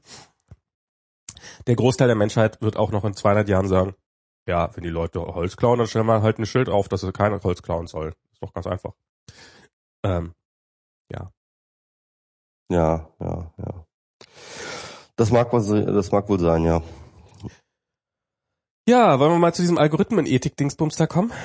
Stimmt, da sind wir ja praktisch schon fast drin. Das stimmt, da sind wir ja sogar ja. ein bisschen drin. Ich habe äh, ja. gestern mich ein bisschen mit Tante rumgebufft, äh, der einen Artikel für Wired geschrieben hat, äh, das äh, über über sozusagen die äh, über Autos, die äh, dass das ja quasi im Augenblick Wissenschaftler dran sitzen würden äh, und quasi über die ganzen ethischen Probleme, die wir, äh, ethisch-philosophischen Probleme, die die Menschheit so hat, äh, entscheiden müssen. Nämlich zum, also er hat das Beispiel genannt, ähm, ähm, stell dir vor, du fährst einen Berg runter und deine Bremsen versagen und äh, du weißt, äh, also es sind zwei Menschengruppen vor dir und du weißt, ähm, dass du kannst nicht ausweichen, du kannst nur entweder da lang fahren oder da lang fahren und es werden Menschen sterben und welche Gruppe von Menschen lässt du jetzt sterben? Lässt du die, lässt du die zwei, äh, lässt du die zwei Kinder sterben oder lässt du die vier Erwachsenen sterben oder sowas in der Richtung? So. Und dass diese in der Praxis natürlich niemand die Zeit dafür hat, im Falle eines Unfalles diese Entscheidung zu treffen. Ähm, und ähm, dass ja, und dass darum äh, diese Entscheidungen keine Rolle spielen. Aber dass äh, jetzt wir, also dass jetzt äh, Softwareentwickler, die gerade am äh, selbstfahrenden Auto sitzen, natürlich diese Entscheidung für uns treffen müssten, weil die müssen ja diesen Code dafür einprogrammieren, was passiert in dem und dem Fall. Und ähm, und ich habe mich gefragt, ist das wirklich der Fall? Ich glaube nämlich, also irgendwie kommt mir das sehr spanisch vor, dass ernsthaft Entwickler an solchen Fragen sitzen sollten. Ich halte das für total, ich halte das für total unplausibel, dass ernsthaft jemand sich mit solchen Fragen auseinandersetzen sollte, aus verschiedenen Gründen. Und ähm, darum haben wir darüber angefangen zu diskutieren. Also ich kann gleich auch gerne erläutern, warum ich das für unplausibel halte. Zum einen glaube ich, dass es ein totaler Edge Case ist, der nur sehr, sehr selten auftritt und dass man ihn darum erstmal einfach ignorieren kann. Man könnte einfach sagen, naja, okay, also wenn, wenn so ein schlimmer Fall kommt, dass wir fahren gerade einen Berg runter und wir haben ähm, wir die Bremsen sind im Arsch und das und das und das und das und das und das und wir haben die Kinder und so weiter und so fort. Ähm, das kommt einmal alle 20 Milliarden Fahrten vor. Das ist, äh, wir haben Wichtigeres zu tun fürs Erste. Halte ich für total plausibel. Ähm, also ganz, ganz kurz nochmal, ähm, der Artikel von Tante hat ein Problem, ein Ethikproblem äh, beschrieben, das es übrigens schon viel, viel länger gibt. Ja, ja, genau. Algorithmenethik. Das ist so ein philosophisches, äh, genau. ein philosophisches Denkmodell. Also du fährst äh, mit deinem, äh, mit, äh, zum Beispiel, also es wird äh, klassischerweise mit einem Zug erzählt. Genau, hier. Du fährst auf einem Zug, äh, äh, ein Zug rollt äh, über, über die Schienen und äh, du bist derjenige an der, ähm, äh, an, an der Schaltung, an der, an der Weichenschaltung, ja. Genau. Und äh, auf dem einen Gleis spielen Kinder und auf dem anderen, keine Ahnung, ist irgendjemand anders, irgend so ein, ein älterer Typ oder was weiß ich. Also sind halt auf beiden Gleisen sind äh, Leute. Egal wo der Zug lang fährt, es werden Menschen sterben. Genau, geht egal auf welchem, genau. Und äh, du bist dann halt derjenige, der ähm, ähm, der halt dann den Zug in die eine Richtung oder in die andere Richtung schalten kann und muss dann halt diese ethische Entscheidung treffen, die halt einfach eine nicht sehr dankbare Entscheidung ist, weil es auf jeden Fall Menschen treffen wird. Genau. Und, eine, und, und es ist durchaus ja denkbar, dass ein äh, Auto, ein selbstfahrendes Auto in eine ähnliche Lage gerät. Also das heißt irgendwie in einem Straßenverkehr ähm, ähm, äh, äh, hast du eine gewisse Grundbeschleunigung und du weißt, du kannst nicht mehr bremsen, bis äh, du entweder den oder denjenigen anfährst. Ja? Und ähm, also wenn du ausweichst, äh, fährst du immer noch jemanden an. Und ähm, genau das wage ich nämlich zu bezweifeln, dass, dass, dass ein Auto ernsthaft in diese Entscheidungssituation kommen wird. Ja, also es ist zumindest nicht ausgeschlossen. es ist nicht ausgeschlossen, aber ich hatte genau. Und das ist und das ist halt einfach sozusagen äh, äh, diese grundlegende Frage. Und ähm, dann ist halt die Frage, was was macht dieses Auto und äh, und, und, und wie wägt es jetzt zum Beispiel ab, ob jetzt äh, welches Leben es jetzt schonen will und äh, so weiter und so fort. Also bei dem klassischen philosophischen Experiment geht es dann halt immer so weit, dass man dann fragt, okay, ja, wie viel Lebenserwartung hat dann der eine, wie genau. viel äh, etc. Und wie kann man diese Menschenleben so gegeneinander abwägen? Und äh, die Frage ist jetzt aber auch ähm, ganz interessant, also die eigentliche Frage hinter diesem philosophischen Ansatz steht ja übrigens auch darin, ne, dass ähm, äh, vielleicht ist es ja ist es ja ethischer, wenn du den Hebel gar nicht betätigst, weil dann hast du ja nichts getan. Ne? Genau. Sondern in einem hm. Fall hast du ja aktiv jemanden umgebracht, wenn du den Hebel umlegst. Genau, genau wenn du den Hebel Du hast sein Schicksal in deine Hand genau. genommen. Im anderen Fall, genau. wenn du einfach das, äh, das, das äh, das genau, klassischerweise würde das halt auf, das, auf die spielende Kinder sozusagen zurollen und du könntest es umlegen und dann würde nur der alte Mann sterben. Ja, aber dann hättest du sozusagen deine Aktion. Dann hast du hätte dann den alten Mann, hätte dann den alten Mann getötet. Ja? Genau.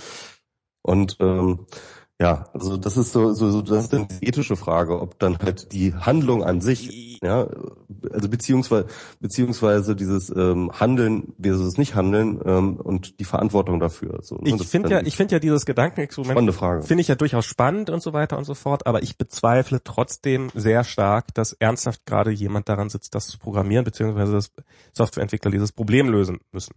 Weil wenn ich Softwareentwickler, wenn ich da an diesem Projekt sitzen würde, würde ich nämlich als erstes fragen, äh, wieso rollt denn da ein Wagen unkontrolliert auf diese Menschen zu? Was ist denn da? Also ich meine, da muss ja schon vorher was schiefgegangen sein. Das ist ja nicht, das ist ja keine, das ist ja kein spontaner. Ähm, es ist ja, man wird ja nicht in so eine Situation gebeamt, sondern wenn man es mit einem selbstfahrenden Auto zu hat, äh, zu tun hat, dann ist es ja quasi, warum fahre ich denn gerade mit kaputten Bremsen einen Berg runter? Und ähm, ähm, warum ist das Auto überhaupt losgefahren mit kaputten Bremsen etc. pp. Also ich glaube, dass bevor man so diese Spitz auf Knopf Fragen, bevor man da über überhaupt hingelangt, ähm, hat man erstmal so viele Vorsituationen, an denen man, an, an denen die Entscheidungen total klar sind. Okay, wenn die Bremsen kaputt sind, dann fahr einfach nicht los. Ähm, das ist, äh, ist relativ simpel, die man, die man erstmal klären müssten. Ich glaube wirklich nicht, dass, äh, dass, dass, dass wir irgendwo kurz davor sind, dass, ähm, dass Computer entscheiden müssen, wer stirbt. Ähm, stirbt der Insasse des Autos, weil in dem Moment, in dem irgendjemand stirbt, egal, also es ist egal wer stirbt, hat, hat das System schon versagt. Also wenn du, wenn du, nehm, nehmen wir mal an, man würde jetzt äh, in, in diesem, in diesem theoretischen Fall, ich sitze in dem Auto, also es ist mein Auto, ich fahre den Berg runter, meine Bremsen versagen, ähm, ich entscheide mich mit nach total, äh, nach total objektiven Gründen, habe ich die perfekte Entscheidung getroffen, wie auch immer sie aussehen mag, ist mir klar, dass es die nicht gibt, aber ich habe es in einem, in, in einem Zustand geschafft und ich überfahre jetzt äh, die weniger, ich töte jetzt die, äh, die, die harmlose Variante und ich stehe danach vor Gericht, wird der Richter mir sagen, herzlichen Glückwunsch, Sie haben es geschafft, die weniger ähm, schlimme Variante zu wählen, oder wird der Richter mir sagen, na, ich knaste Sie trotzdem ein, weil Sie sind mit kaputten Bremsen losgefahren. Und und das ist, das ist, glaube ich, das, was, das, was dieses Gedankenexperiment eben zu einem reinen Gedankenexperiment macht, dass es zu solchen Situationen nicht kommt. Und mhm. äh, weil weil in dem Moment oder in dem Moment, in dem es zu diesen Situationen kommen würdest, hast du etwas anderes bereits kaputt gemacht, also ist etwas anderes schon so schief gegangen und es ist immer lohnender, einfach diesen ursprünglichen Fall äh, zu beackern, nämlich warum sind die Bremsen kaputt? Warum, ein anderes Beispiel in seinem Artikel war, dass man in der Fahrschule ja quasi lernt, wenn auf der Straße ein Reh steht und du kannst nicht mehr ausweichen, dann halt halt drauf.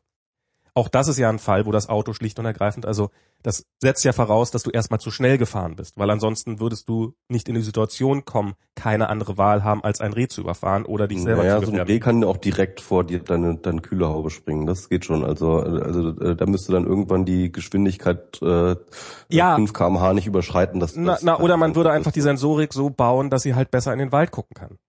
Ja. Also, also, also ich, ich kann mir ähm, das mit dem Reh, mit dem Reh, übrigens, das kann ich mir sogar vorstellen, dass das tatsächlich jemand einprogrammiert, dass man sagt im Zweifelsfall. Ähm, aber es setzt die, diese ganze, diese, diese ganze, die, dieses ganze Gedankenexperiment setzt halt so irre viel voraus, was auch ein selbstfahrendes Auto nicht haben wird. Also es setzt ja voraus, du weißt, wie alt diese Leute sind. Du kannst eine perfekte Einschätzung machen. Du kannst, ähm, oh, dieses Kind weiß es noch nicht, aber es hat, wird in zwei Jahren an Leukämie sterben. Das kann ich also, äh, ist, das, ist dessen Leben jetzt mehr wert oder weniger oder wie auch immer. Also so, so diese ganzen Sachen. Du setzt quasi voraus, dass dieses Auto eine geradezu göttliche äh, über eine göttliche Weitsicht verfügt und und äh, das voraussetzen kann, was es glaube ich schlicht und ergreifend niemals haben wird. Also ich wie gesagt, ich ich ich habe nichts gegen dieses Gedankenexperiment. Ich glaube nicht, dass es gerade in Computerprogramme einprogrammiert wird. Das hat irgendwie mhm. für mich sowas von, äh, wir können diese Brücke so bauen, dass wenn die Brücke zusammenbricht, dass sie das Dorf nur halb trifft und mm, mm, mm, ja, man kann die Aber Brücke. Eine Sache kann ich mir schon vorstellen. Also äh, das ist zum Beispiel eine Sache kann ich mir schon ein. Ah, jetzt, bist du, jetzt ist deine Sprachqualität gerade total katastrophal. Hallo, hallo, hallo? Ja. Jetzt nochmal? Jetzt nochmal. Weiß nicht, ob das an meinem Netz liegt oder an deinem. Also. Hier dürfte eigentlich nicht das Problem sein. Ah. Hier habe ich eigentlich gutes Netz immer. Hm. Gut. Ich, ich versuch's nochmal. Ja. Ähm, also äh, was ich mir definitiv vorstellen kann, ist, dass der, ähm, äh, dass das, dass zumindest eine Abwägung passiert, ähm, eine implizite, was ähm, den Schutz des der Insassen versus den Schutz der äußeren Leute angeht.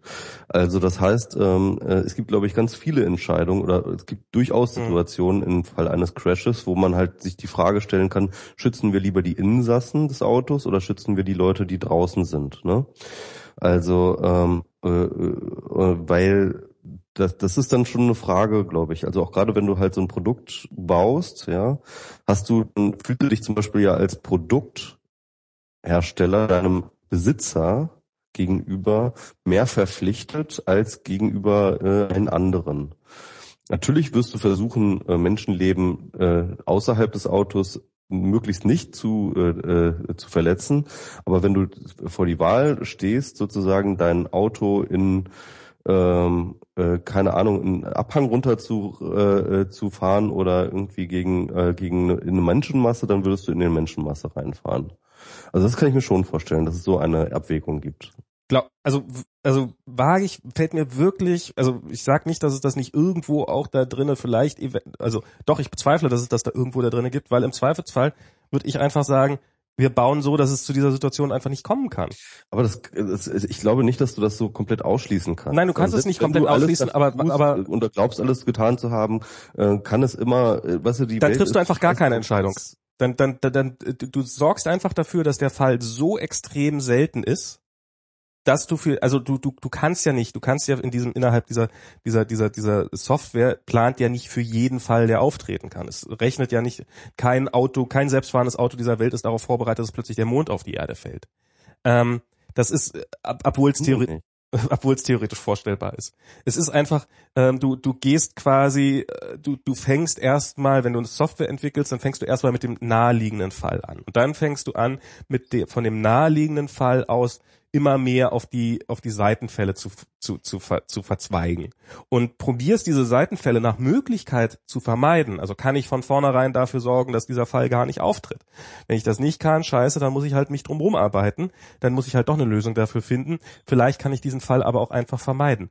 Und also diesen Fall, den du gerade beschreibst, da ihn, also ich, ich, ich habe, also wenn, wenn dieses, dieses Eisenbahnexperiment in der, in der Praxis auftreten würden, dann würden äh, Stellwerkleiter eine Schulung haben, ethisches Handeln im Falle von, dass sich kein Tod ver vermeiden lässt. Ähm, dann, dann, dann, dann gäbe es Handbücher dafür, in denen das quasi drinsteht. Weil warum, wenn man ein, ein, wenn sich der Aufwand lohnt, das einer Software beizubringen, wie sie sich in dem Fall zu verhalten hat, warum lohnt es sich dann nicht dem entsprechenden Menschen, der bisher das gemacht hat, was die Software in Zukunft machen wird, genau dieses gleiche Verhalten beizubringen? Und ähm, und bei dem Stellwerkbeispiel, automatische Stellwerksteuerungssoftware haben wir schon seit Jahrzehnten. Also entweder hat, haben die äh, äh, haben die entsprechenden Philosophen das verpennt, als diese, als diese, als diese Software bei, bei Stellwerken eingeführt worden ist, was ich mir durchaus vorstellen kann, weil Stellwerke jetzt nicht so irre spannend sind. Ähm, oder es gibt diese Software einfach bei Stellwerken nicht. Obwohl dieses äh, philosophische Gedankenexperiment genau da eigentlich viel besser funktioniert als beim Auto.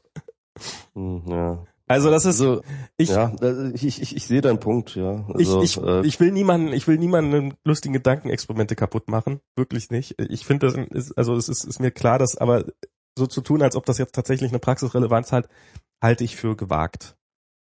ja, müssten wir mal hier diesen, ähm, äh, äh, diesen Alexander Truhn oder wie der heißt, der an, mal fragen, der da das Google-Auto da Teamleiter war.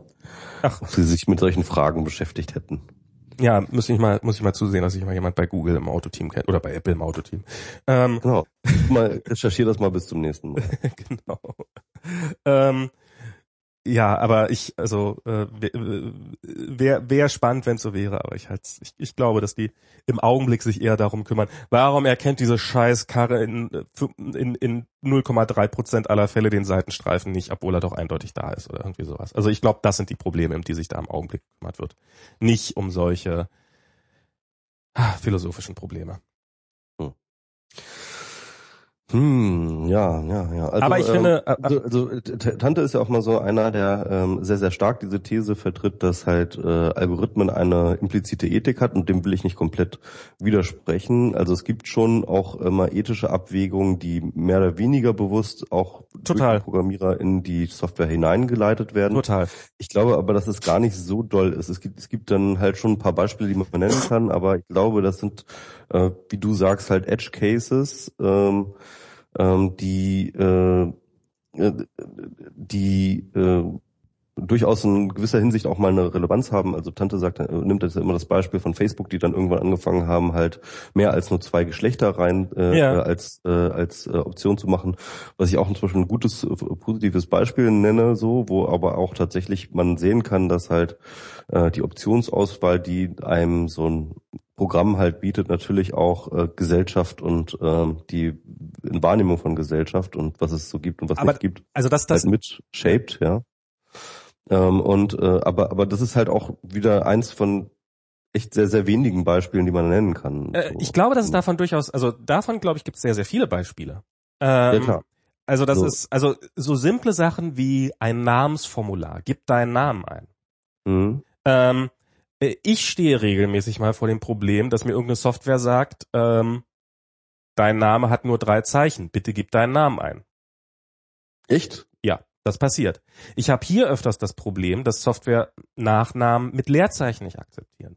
Es ist, wir haben überhaupt Vorname, Nachnamefelder. Es gibt sehr viele Kulturen, in denen haben Menschen einfach keinen Vornamen oder keinen Nachnamen. In denen haben Menschen Namen, die nur einen Buchstaben haben. Es gibt Menschen, die haben äh, Namen, die in unserem, in unserem lateinischen Schreibsystem oder überhaupt in den uns bekannten Schreibsystemen nicht existieren. Die werden von diesem, von diesem stinknormalen Vorname-Nachname-Formularfeld schon komplett aus der Bahn geworfen. Das gleiche hast du bei Geburtsdaten, das gleiche hast du bei Adressen, so dieses ähm, Straße, Hausnummer ähm, Ding. Es, es, es mag in Deutschland halbwegs funktionieren, weltweit funktioniert das gar nicht. Ähm, überhaupt, dass du eine Straßenadresse hast, etc. pp.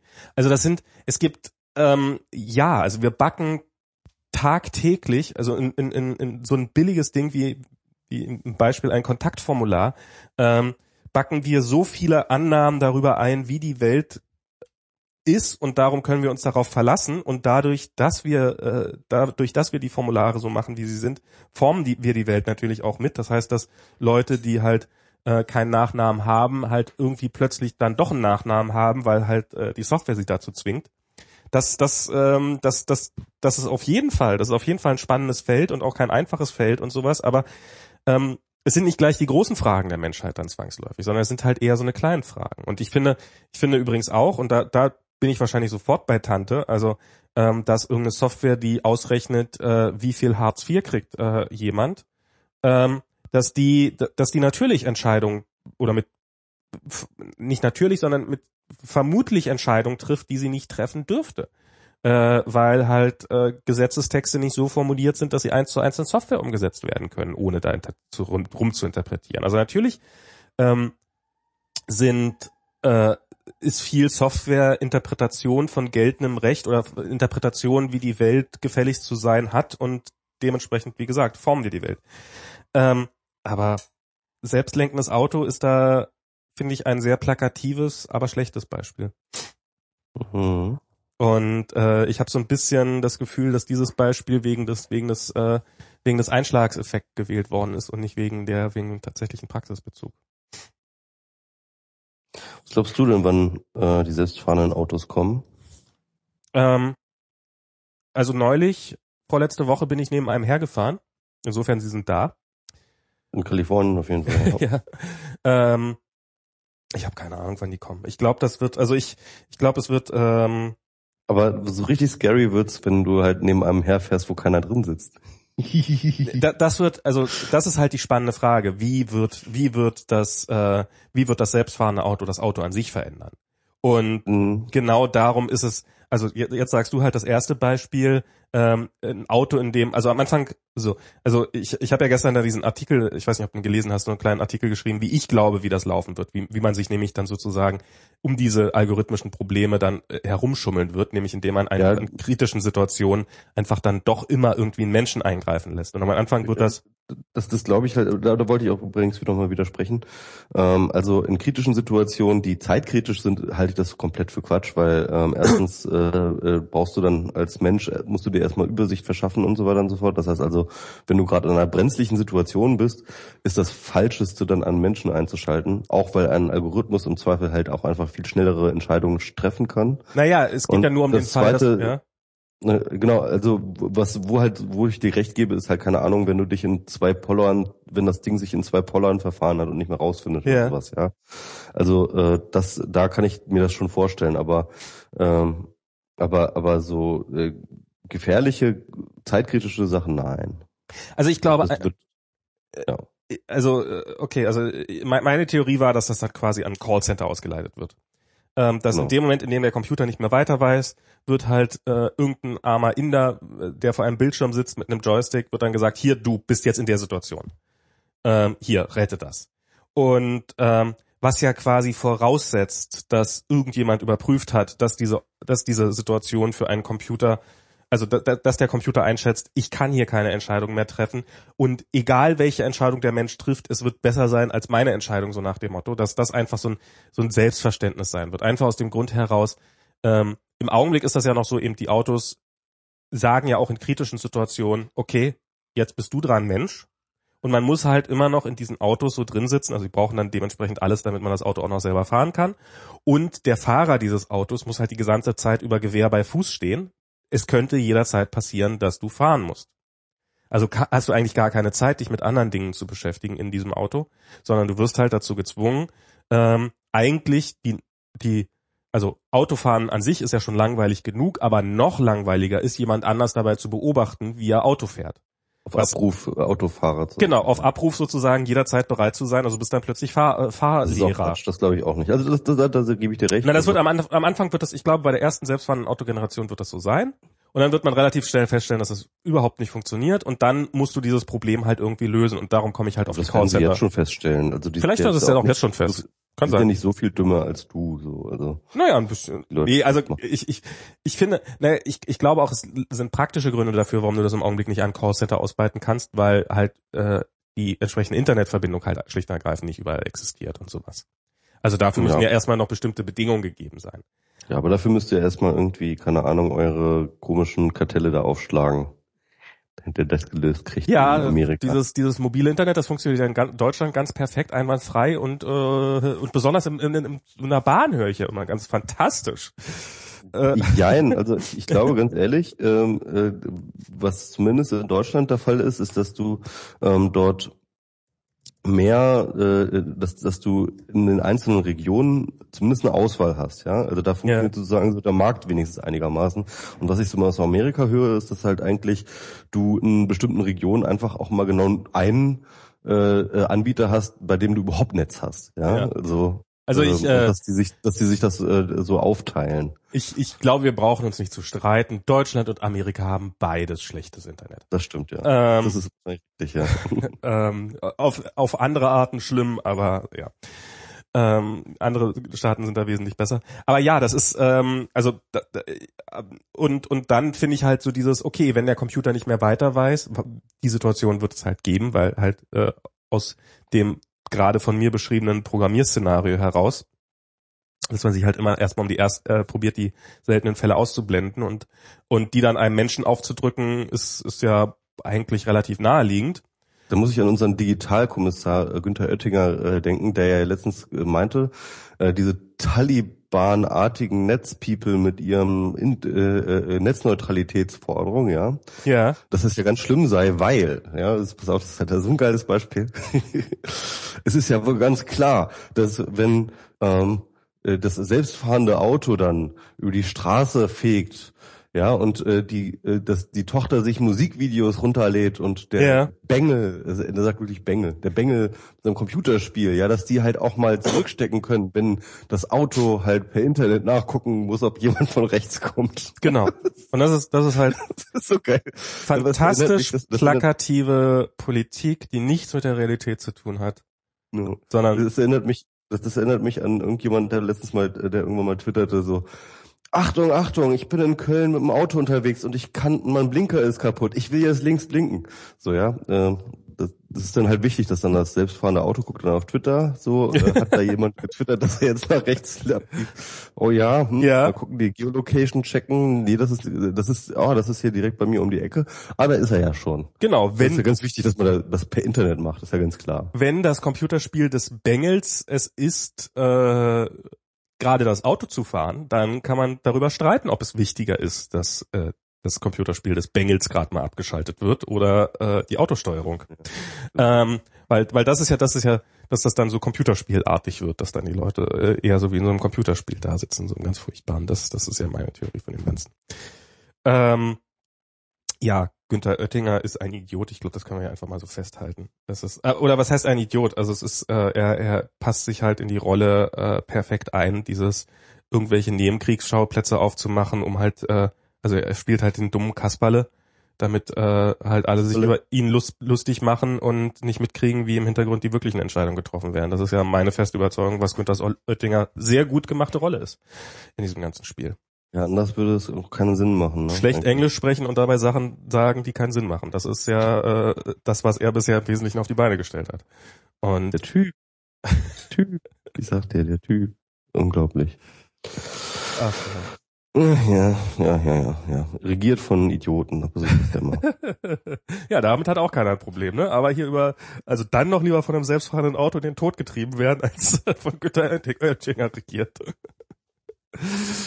Ah, ja, also ich bin, achso, wegen selbstfahrenden Auto. Ich glaube, das wird jetzt, äh, es, also es gibt ja schon Bereiche, in denen gibt's die schon, äh, und ähm, das sind so Bereiche wie, wie irgendwelche Fabrikhallen oder sowas.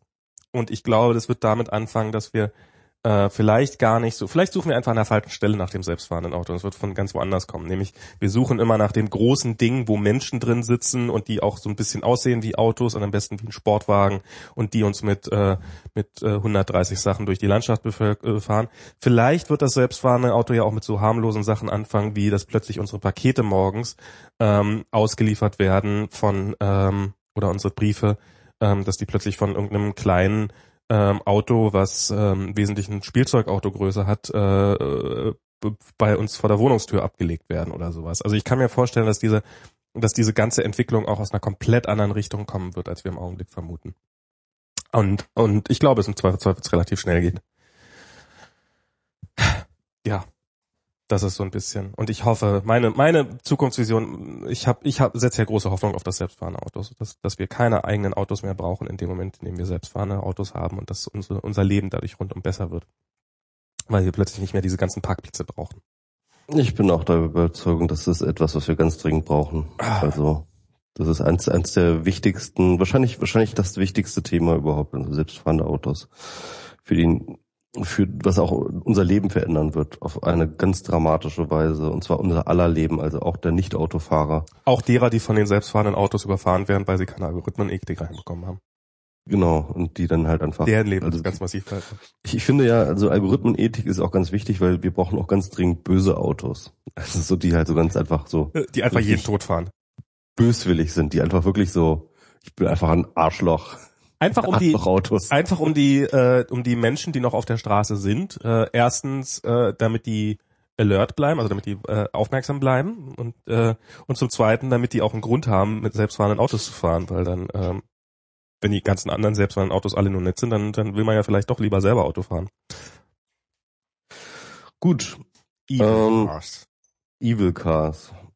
Ähm, wollen wir das jetzt so belassen? Gerne. Ich will noch mal eine Sache noch mal loswerden, ähm, so als Ankündigung. Äh, es ist jetzt äh, die englischsprachige Version der äh, von meinem Buch rausgekommen, allerdings äh, sozusagen von der von dem zweiten Teil und äh, hat den Titel Digital Tailspin. Äh, Werde ich auch noch mal die URL dafür in den Shownotes stecken. Man kann Teil? Das verstehe ich nicht. Also ich hatte das Buch ist ja in zwei Teile aufgeteilt. Ah, okay. Achso, und, und nur der ähm, zweite Teil sozusagen. Nur der zweite Teil ist übersetzt, okay. der aber wirklich auch als eigenständige Publikation so stehen kann. Ah. Das habe ich auch schon von vornherein so geplant. Oh. Und ähm, ja, und das ist jetzt rausgekommen äh, beim äh, äh, Network, bei der Reihe Network Notebooks vom Institut für Network Culture in Amsterdam. Und äh, das ist sozusagen äh, von Gerd Loving äh, geleitetes Institut und äh, der bringt das sozusagen raus und cool. äh, es sind jetzt äh, 5000 Exemplare gedruckt und man kann es sich umsonst, also auch die gedruckte Version, also man kann sich das PDF sowieso runterladen, auch wie bei meinem normalen Buch, man kann aber auch sich äh, tatsächlich eine gedruckte Version zukommen lassen und zwar für rein die ähm, äh, Portokosten. Wow, cool. Genau, also man kann da einfach sozusagen, da ist ein Formular, dann kann man sagen, hier, schickt mir das mal zu und dann kriegt man das zugeschickt. Und äh, das ist, äh, glaube ich, äh, äh, das ist, das ist, glaube ich, ein ganz gutes Angebot, so umsonst, ja, irgendwie. Ja. Ich F würde sagen, dein Buch ist mehr wert als äh, es, einen halben Cent. Angebot. Du bist jetzt einen halben Cent oder dem, äh, nein. Ähm, Interessanterweise ist es, ist es so das Konzept von denen, ne? Also die machen das halt immer so. Okay. Also sie verschenken ja. alle Bücher. Genau. Ähm, die verschenken, äh, also das ist so, das ist so sehr der normales Konzept. Von meinem Crowdfunding-Geld habe ich aber die äh, Übersetzung bezahlt. Ne? Ah, okay. Genau. Hey. Das war ja so angekündigt. Ähm, jedenfalls äh, so, äh, geht dahin, äh, bestellt euch das und äh, gibt das ganz vielen Leuten, die ihr kennt, die zum Beispiel nur Englisch sprechen. Oder genau, nicht nicht selber bestellen. Das braucht man also höchstens selber bestellen, um es zu verschenken an jemanden, der es nicht auf Deutsch lesen kann. Genau. Und wenn ihr Deutsch könnt und ähm, wenn ihr diesen Podcast hört, dann kann man davon ausgehen. ja, wer weiß. Dann kauft lieber das Original, kauft das, ähm, ja, kauft das äh, Printbuch, äh, das neue Spiel. Gut. Gut. Haben wir's oder willst du noch, hast noch ein Thema? Nö, ich habe kein Thema. Hast du noch ein? Ja, aber die Buchmesse ist halt so, ja, war langweilig. Buchmesse.